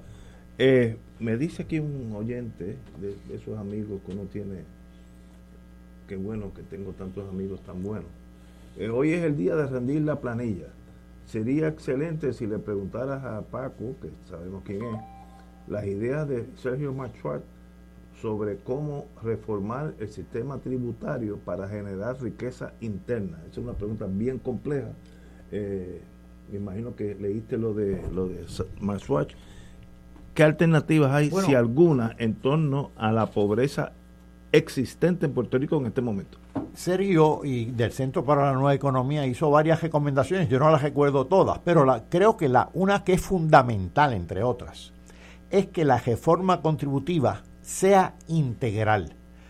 Todas las reformas del pasado no han sido integrales. Por ejemplo, que, que, integral quiere decir que cubra, que cubra todos los tipos contributivos y todos los sectores económicos del país. Tú no puedes hacer una reforma eh, contributiva eh, excluyendo, digamos, a las empresas exentas, porque estás, eh, estás excluyendo gran parte del potencial de recaudación que tiene el país, y menos las debes excluir cuando ahora hay reformas en Estados Unidos y reformas mundiales que afectan todo ese sector.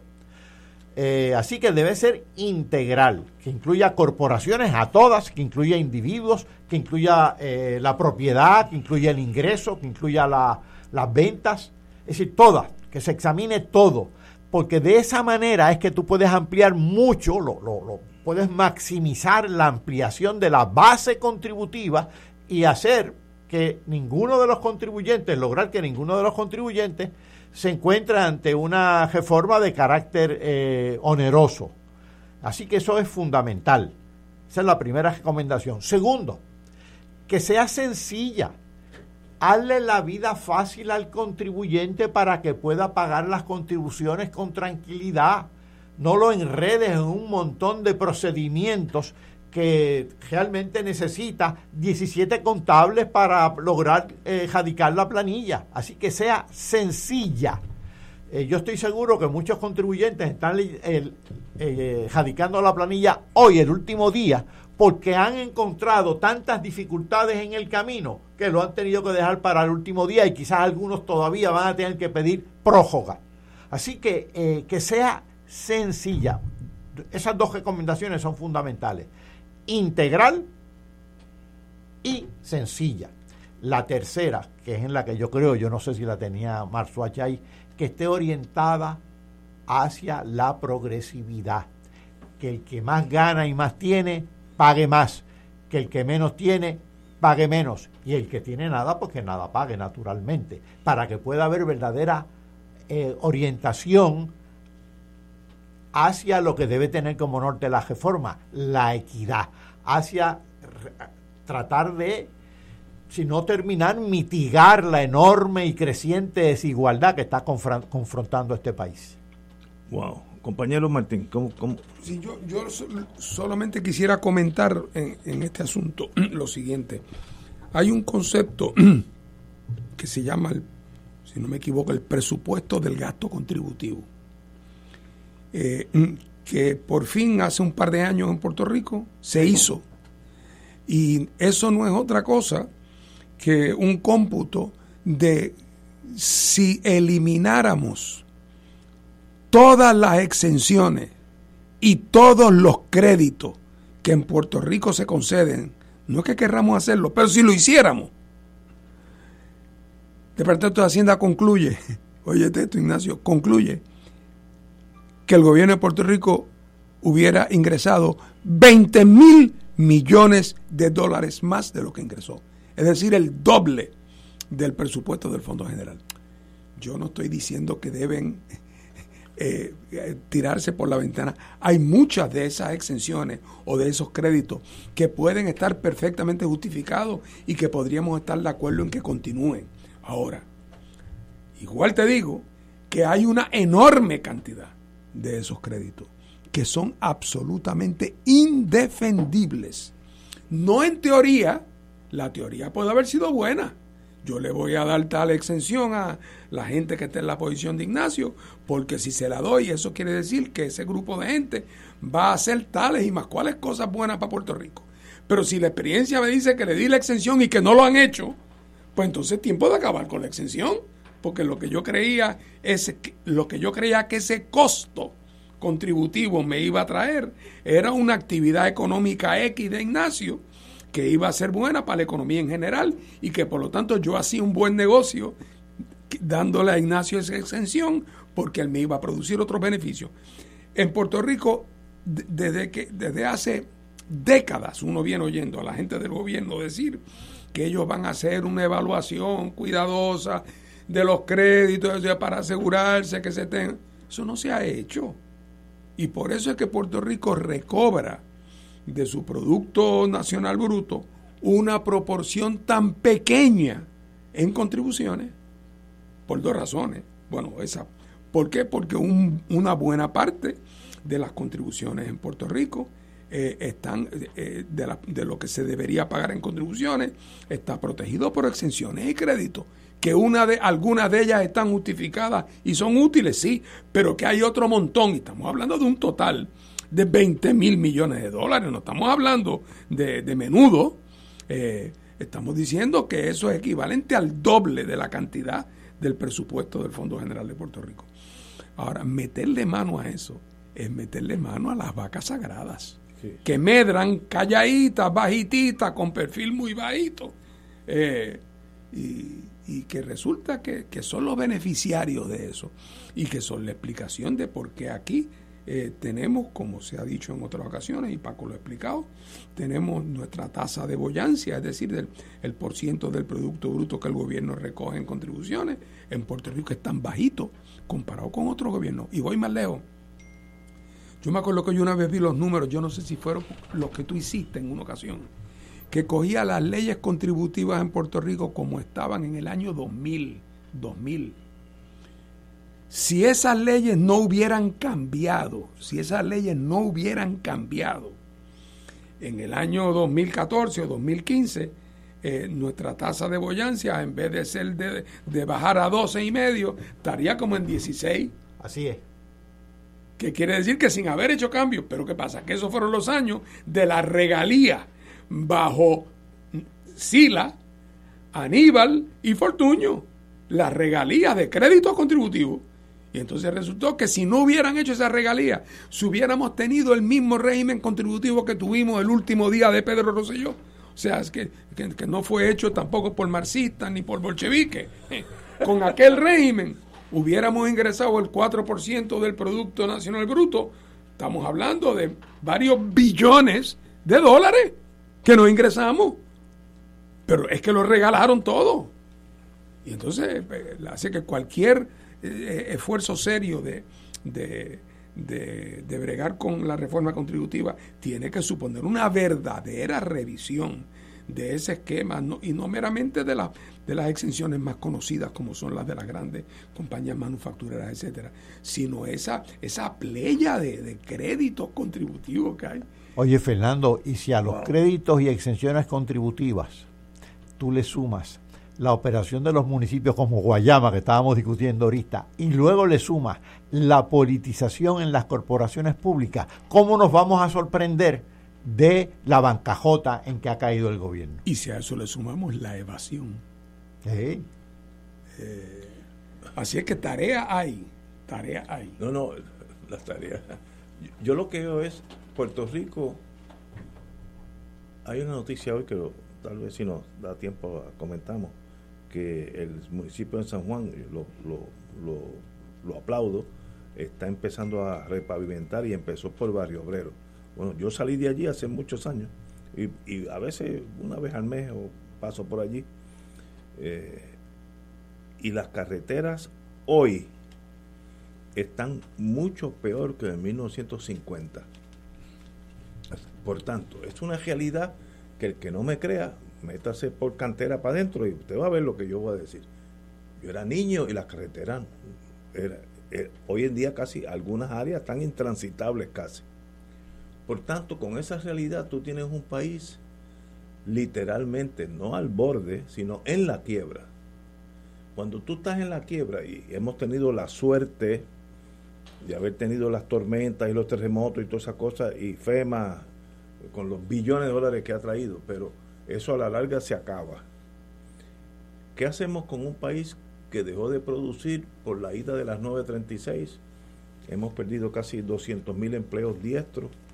Eh, las, esas empresas ya no depositan el, dinero en, los bancos de aquí, que era una forma de hacer dinero también, porque los intereses, si se quedaban en Puerto Rico, también en exento. Eso se llamaban 2J exemptions, 2J, exenciones 2J.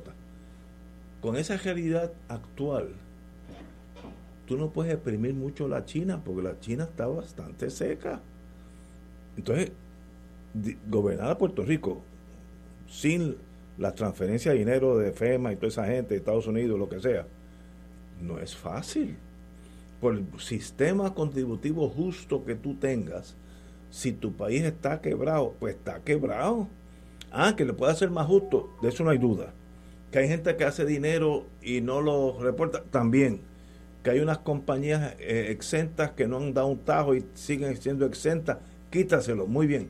Con todo eso, ¿qué hacemos para mantener un país en un en una esperanza de que el futuro va a ser mejor que el pasado cuando yo estoy pensando ahora en las calles de Barrio Obrero que ahora están peor que hace 50 años ¿qué solución hay? eso no es tan fácil hacer una reforma económica eh, pasando una ley no significa que tú solucionas un problema social son dos cosas diferentes.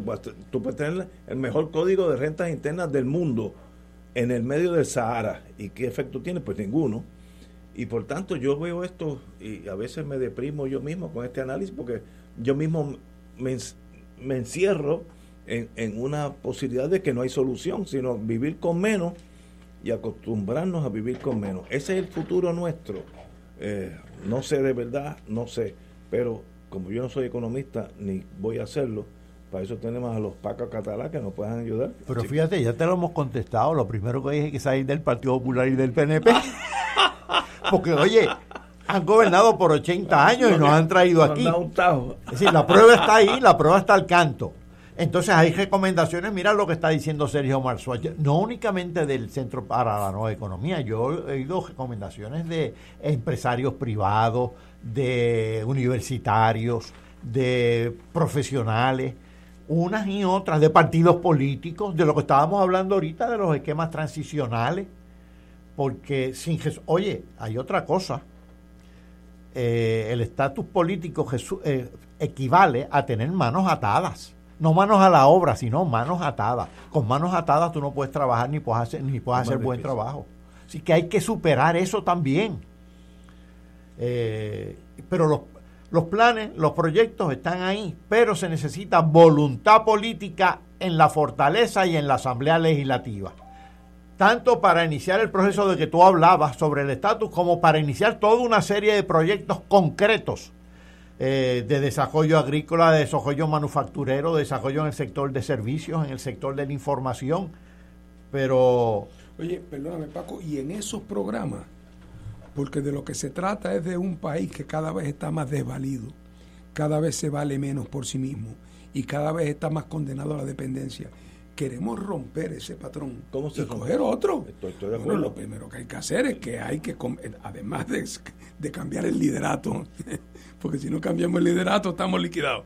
Cambiar y ese nuevo liderato tiene que acercarse a Mr. FEMA, a los americanos, y se le oiga, mire ustedes, esto le está costando tanto al año dinero echado en saco roto.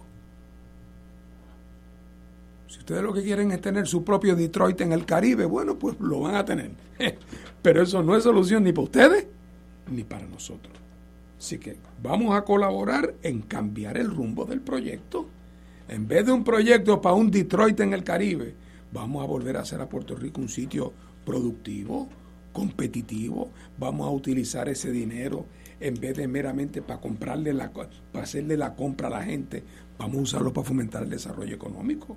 O sea, incluso los fondos federales que están disponibles pudieran estar más imaginativamente usados si el proyecto de Estados Unidos en Puerto Rico fuera un proyecto de ayudar a reconstruir una nación que el de promover el amamantamiento.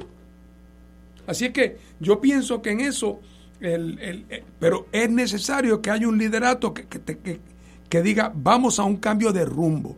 Ese cambio de rumbo tiene que ser que lo, el ideal y la ambición para Puerto Rico no puede ser el convertirnos en un barrio pobre de una ciudad norteamericana. Por eso yo te he dicho, no puede Fernando, ser ambición. Te he dicho en varias ocasiones que la única ayuda verdaderamente efectiva es la que se torna innecesaria. Porque si se torna crónica, algo se está usando mal, algo estamos haciendo mal, y ha, venido haciéndose mal por décadas. En el, en el 1980, hace 40 años, las transferencias federales unilaterales, una vez se, se, cotiza, equivalían al 7% del ingreso nacional bruto hoy equivalen al 24%. Oye, y yo creo que en el 70 no estábamos peor que ahora, ¿sabes? Estábamos mejor. En el 70. En el 70. Wow. Pues entonces, eh, pero tú, tú, tú oyes al, al, al, PNP. El PNP dice, deja, hay que acceder a tal programa federal. Y el Partido Popular inmediatamente responda, sí, sí, el ERA necesita paridad.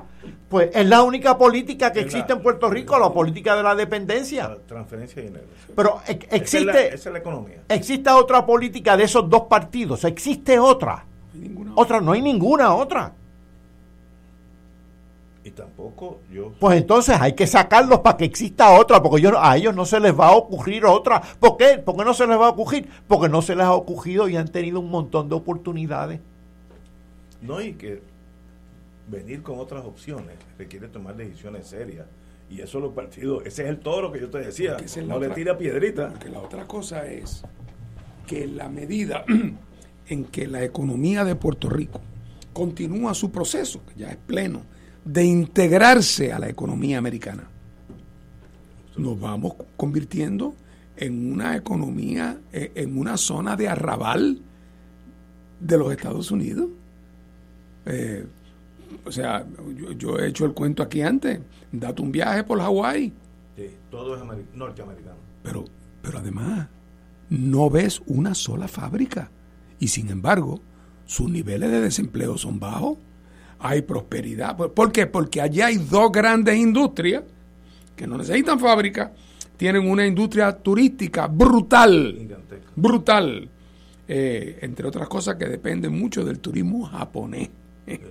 Una gran industria turística enorme. Que, y en segundo lugar, es el estado de Estados Unidos donde hay más gasto federal de defensa per cápita.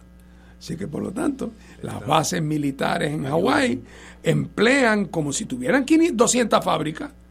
Entonces, por lo tanto, Hawái es un sitio próspero, claro, hay gente pobre, pero son una minoría pequeña. Hay una infraestructura adecuada, a pesar de que es complicado, porque hay, están son cuatro islas.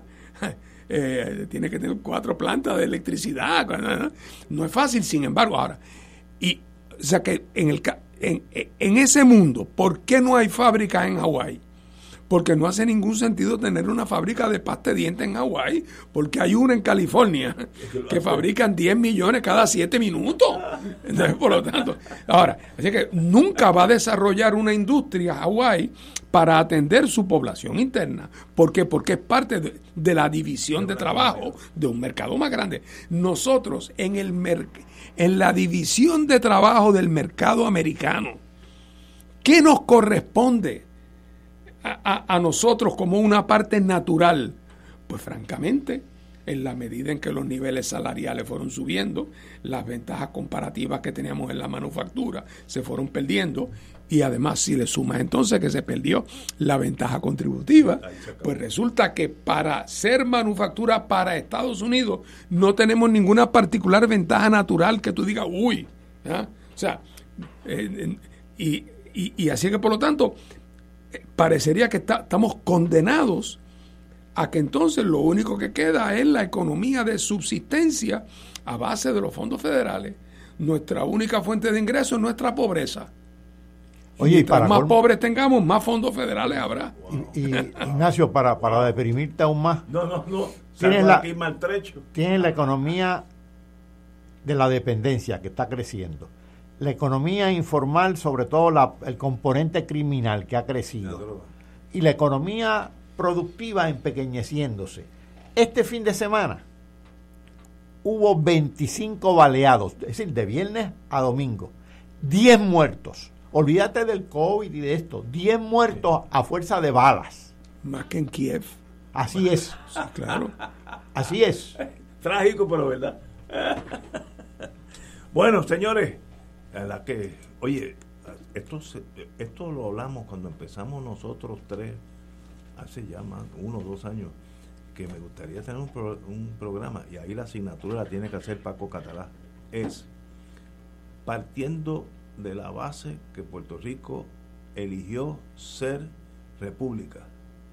¿Cuál sería esa economía? Ir paso a paso, podemos coger las dos horas si usted desea, usted es el maestro.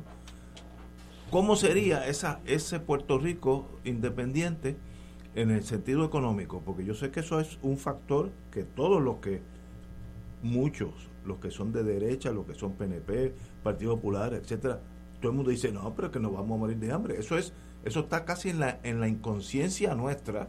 Claro. Eso está, en pa- parte de ser colonia es eso, ¿no? ¿Y cómo romperíamos ese cerco? Esa asignación la tiene, yo nunca he sido maestro de nada, pero usted le acaba de dar una asignatura. Dice, Oye, tómese eso- su tiempo, cuando esté listo nos dice, mañana entrego el examen. Y sobre eso hay malos modelos y buenos modelos. La clave está en seguir los buenos modelos. Bueno, yo siempre digo, un modelo que me sorprendió hace muchos años cuando yo estaba en General Electric, fuimos a Costa Rica a ver si poníamos una planta y se puso de paso. Y me sorprendió que un país que vive bien, ¿Sabes? Costa Rica no es un básquet, no es Honduras ni El Salvador. Costa Rica vive muy bien, una gente educada, la universidad era de primera clase, sobraban los ingenieros, que General Electric se llevó unos cuantos para Estados Unidos también. Me sorprendió lo bien que vive Costa Rica. Y en Este República, año acaba de ser el primer año su generación de energía eléctrica en todo el año totalmente de renovable. ¡Wow! Totalmente, En Costa Rica. 100% renovable. ¡Wow! En Costa Rica. Están adelantados, nos llevan ahí 20, 30 años. Señores, tenemos que ir a una pausa, amigos, y regresamos con Puerto Rico. ¿Hacia dónde vamos? Fuego Cruzado está contigo en todo Puerto Rico. Escucha, tu dinero seguro, temas legales, financieros, entrevistas, invitados y mucho más. Todos los miércoles a las 4 y 30, tu dinero seguro. Si queremos un mejor país, debemos ayudar a destacar los valores cristianos que nos hacen mejores. Para llevar ese mensaje, Radio Paz 810 AM llevará a cabo un radiomaratón de recaudación del 2 al 6 de mayo. Juntos, guiados por el Espíritu, en el camino sinodal, haremos la diferencia. Oraremos en la Pascua por las intenciones de nuestros radioescuchas y las recaudaciones nos ayudarán a llevar el hermoso mensaje de nuestro Evangelio, proclamando la palabra de Dios a través de todo Puerto Rico. Esperamos tu llamada porque todo comienza con tu respaldo. Llama del 2 al 6 de mayo y sé generoso. Y como dice Juan 20, versículo 21, Jesús le volvió a decir, la paz esté con ustedes. Como el Padre me envió a mí, así los envío yo también. AESA, la pequeña gigante, te invita a sintonizar su espacio radial AESA Informa. Todos los jueves a las 4 de la tarde se estará ofreciendo información relevante a los pensionados y jubilados de Puerto Rico. Te esperamos a esa imparable, auspiciado por MMM Alianza. Te invitamos a escuchar conversatorio en diferido como invitación del Instituto de Vida y Familia Derecho a la Vida, Asunto de Vida o Muerte. El derecho a la vida se debate frente al proyecto del Senado 693 de la Comisión de Vida y Familia. Los panelistas discutirán el derecho a la vida desde la perspectiva de las ciencias naturales, la filosofía, la antropología y el derecho. Este jueves 28 de abril desde las 9 de la mañana a través de Radio Paz 810 AM y Radio Paz 810.com. Derecho a la vida, de Vida o Muerte en Radio Paz 810 AM este jueves 28 de abril desde las 9 de la mañana. El movimiento de retiros parroquiales Juan 23 le invita a la nueva temporada de su programa De Colores con Juan 23. De lo que abunda el corazón son tus redes. Lucas 6, 45. De, Colores con Juan 23, todos los lunes desde las 7 y 30 de la noche por Radio Paz 810 AM, Radio Paz 810.com y por Facebook Live del Movimiento Juan 23 de la Arquidiócesis de San Juan. Y ahora continúa Fuego Cruzado.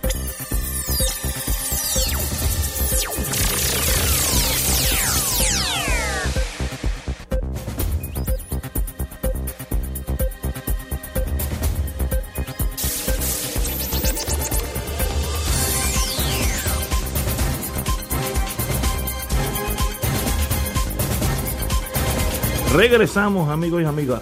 El- la semana que viene, la se- semana pasada, no tuve, no tuvimos la- el encuentro con ustedes dos en torno al caso de Baello Madero, decisión 8 a 1, que de- decide básicamente que el SSI, Supplemental Security Income, creado en 1972 para aquellos que son pobres, mayores de 65 años, ciegos, con necesidades especiales, con ingresos que, que debajo de la línea de flotación de los Estados Unidos, reciben un estipendio adicional para que existan. Y parece que si tú eres pobre en Puerto Rico, pues eh, Estados Unidos decidió que sigues pobre porque no te voy a salvar, no, no te voy a dar un diferencial. Además de ese caso, que es el de Baellos Madero, eh, también hay unas implicaciones políticas hacia Puerto Rico, que yo creo que eso también es importante. 8 a 1 es una gran mayoría a favor de esa decisión. Eh, todo el mundo, abogados al fin sobre todo, están pensando lo que insinuó Thomas, lo que insinuó Gorsuch. No, no.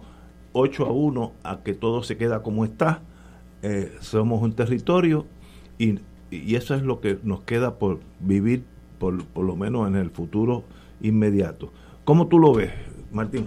Mira, yo creo que, en primer lugar, la el, el resultado del caso no me sorprende nada.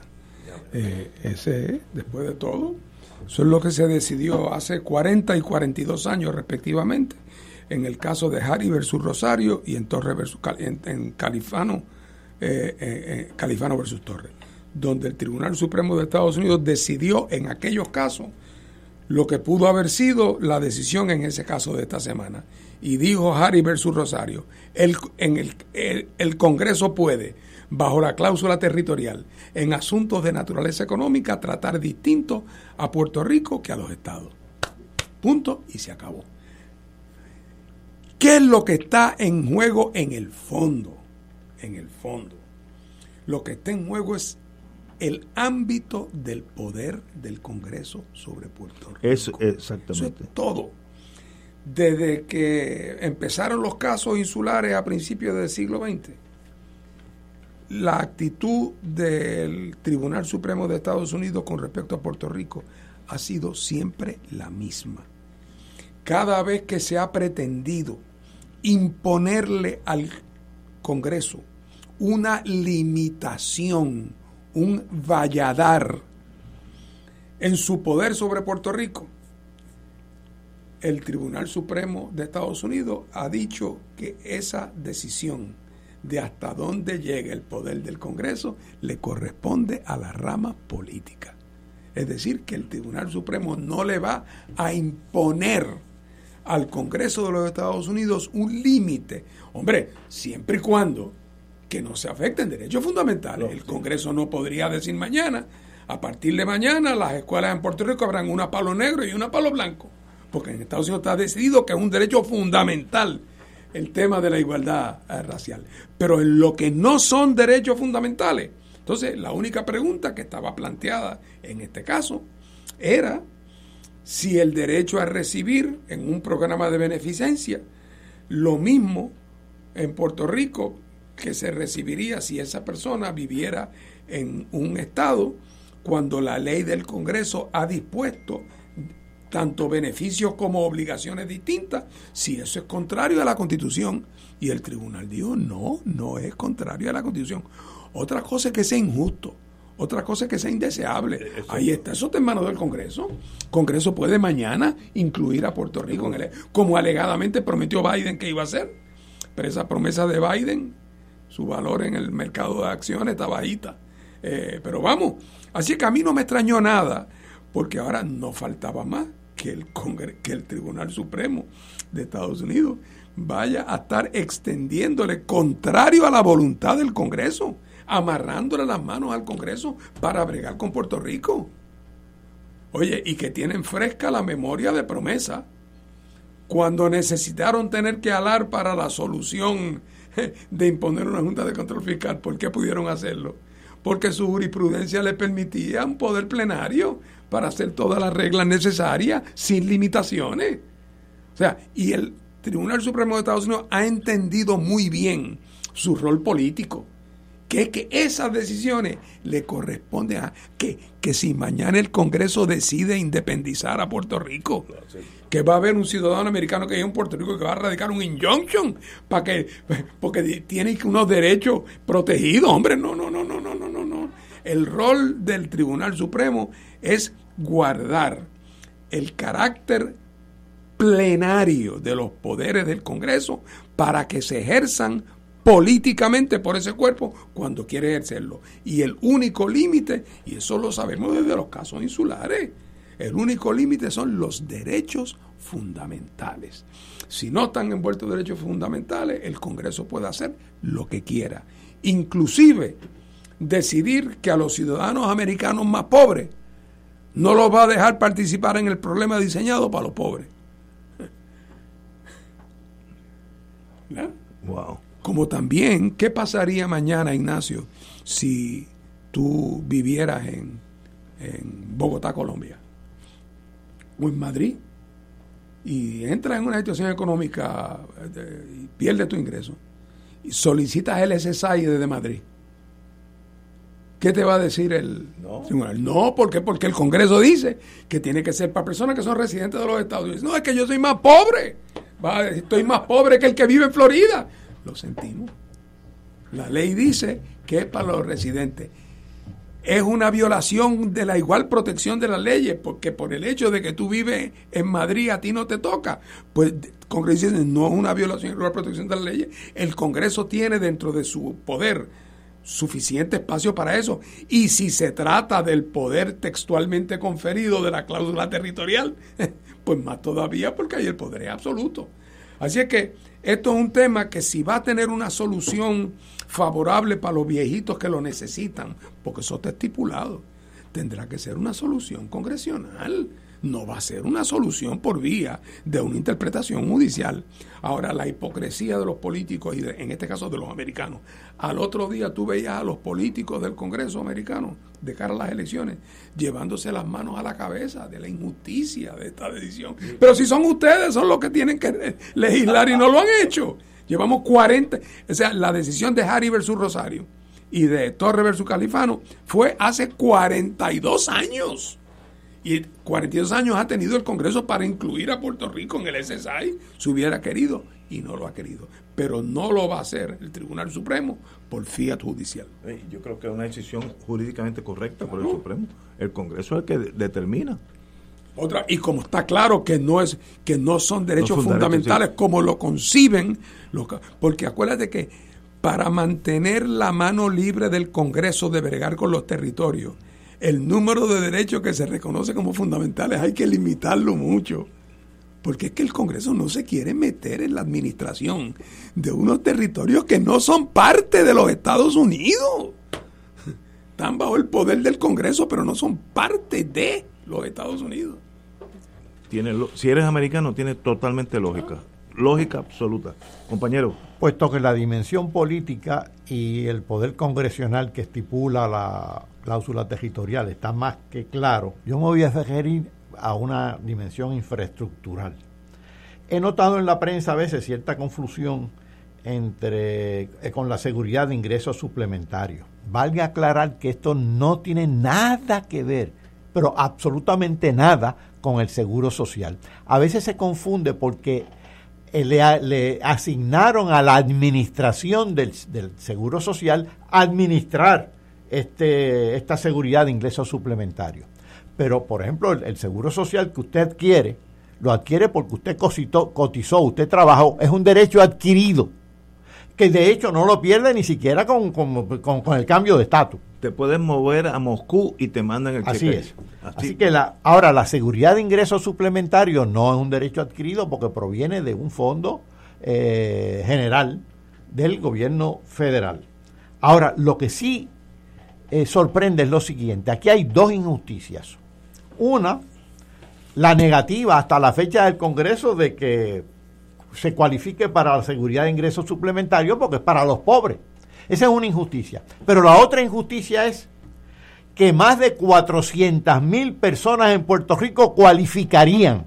Eso es una injusticia porque la pregunta es, ¿por qué cualificarían? Por lo mal que están por lo mal que están más de 400 mil, unos que tienen 65 años o más y son indigentes, y otros porque están discapacitados.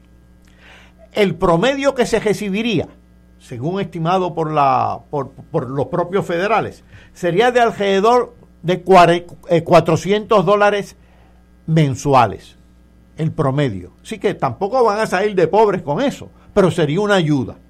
Claro, como son más de 400 mil, ese promedio de 400 se transforma en alrededor de 2 mil millones al año. Entre 1.700 y 2.200 millones se ha estimado. Pero reitero, la pregunta que nos debemos hacer, ¿cómo es posible que cualifiquen más de 400 mil personas? Pues es posible porque en Puerto Rico hasta la fecha no ha habido verdadero desarrollo. Si lo hubiera habido, no cualificarían tantos. exacto eso es, el, el análisis es correcto en el sentido que la importancia de ese, ese SAI en Puerto Rico es porque el sistema ha fracasado. Entonces, pues aquí hay más pobres per cápita que en cualquier estado yo leí en estos días que Mississippi, que es el, eh, digo, los americanos, yo, yo trabajé con ellos en el gobierno federal, se reían de los que venían de, de Mississippi, como, como si hubieran venido del Congo belga, ¿no? Porque era un estado bien pobre, es el doble de El rico doble de- de Puerto Rico. Y es el más pobre, y allí hacían chistes. Nosotros teníamos un, un agente de inteligencia que venía de Biloxi, Mississippi, eh, buenísimo, Strickland se llamaba. Y lo gufiaban los, los, los yankees, los, lo, lo echaban que go back to the jungle, todas esas cosas. Y es el doble de la economía de Puerto Rico per cápita. Así que esto es un ejemplo de un fracaso Nosotros total. tenemos 48% bajo nivel de pobreza, Mississippi tiene 21. Así es. Eh, Imagínate. pero te voy a dar un dato que, que este sí es duro. El ingreso per cápita de Estados Unidos es tres veces el de Puerto Rico. El ingreso del estado más pobre, que es Mississippi, es dos veces el de Puerto Rico. ¿Tú sabes cuánto era esos números en 1950? No. Igualito. Igual. no. Oh. Tres- tenemos una tercera parte del per cápita americano, la mitad del de Mississippi. O Así sea que que eso no ha cambiado absolutamente.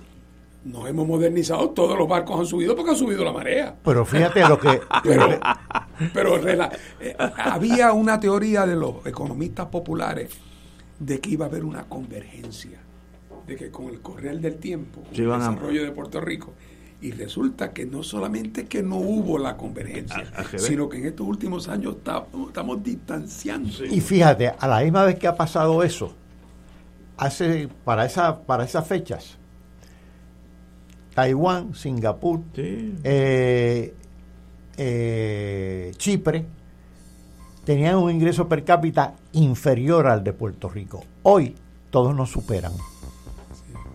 Los ingleses. ¿Y sabes qué? Costa Rica e Uruguay estaban bien alejados de Puerto Rico. Hoy lo están casi igualando. Y pronto nos superarán. ¿Por qué será, Ignacio? No, no, no, me preguntan. Bastante duro dado ustedes dos hoy. Vamos a una pausa, pero bien grande. Necesito, oye, coñac en casa me espera. Bueno, esto, ustedes son de. Toma Re- Remy, Remy. Remy Martán. Son de los sí, Martán de San sí, Germán. Sí, de, de la familia de Sí, ustedes. de San Germán. Remy Martán de San Germán. Hasta mañana.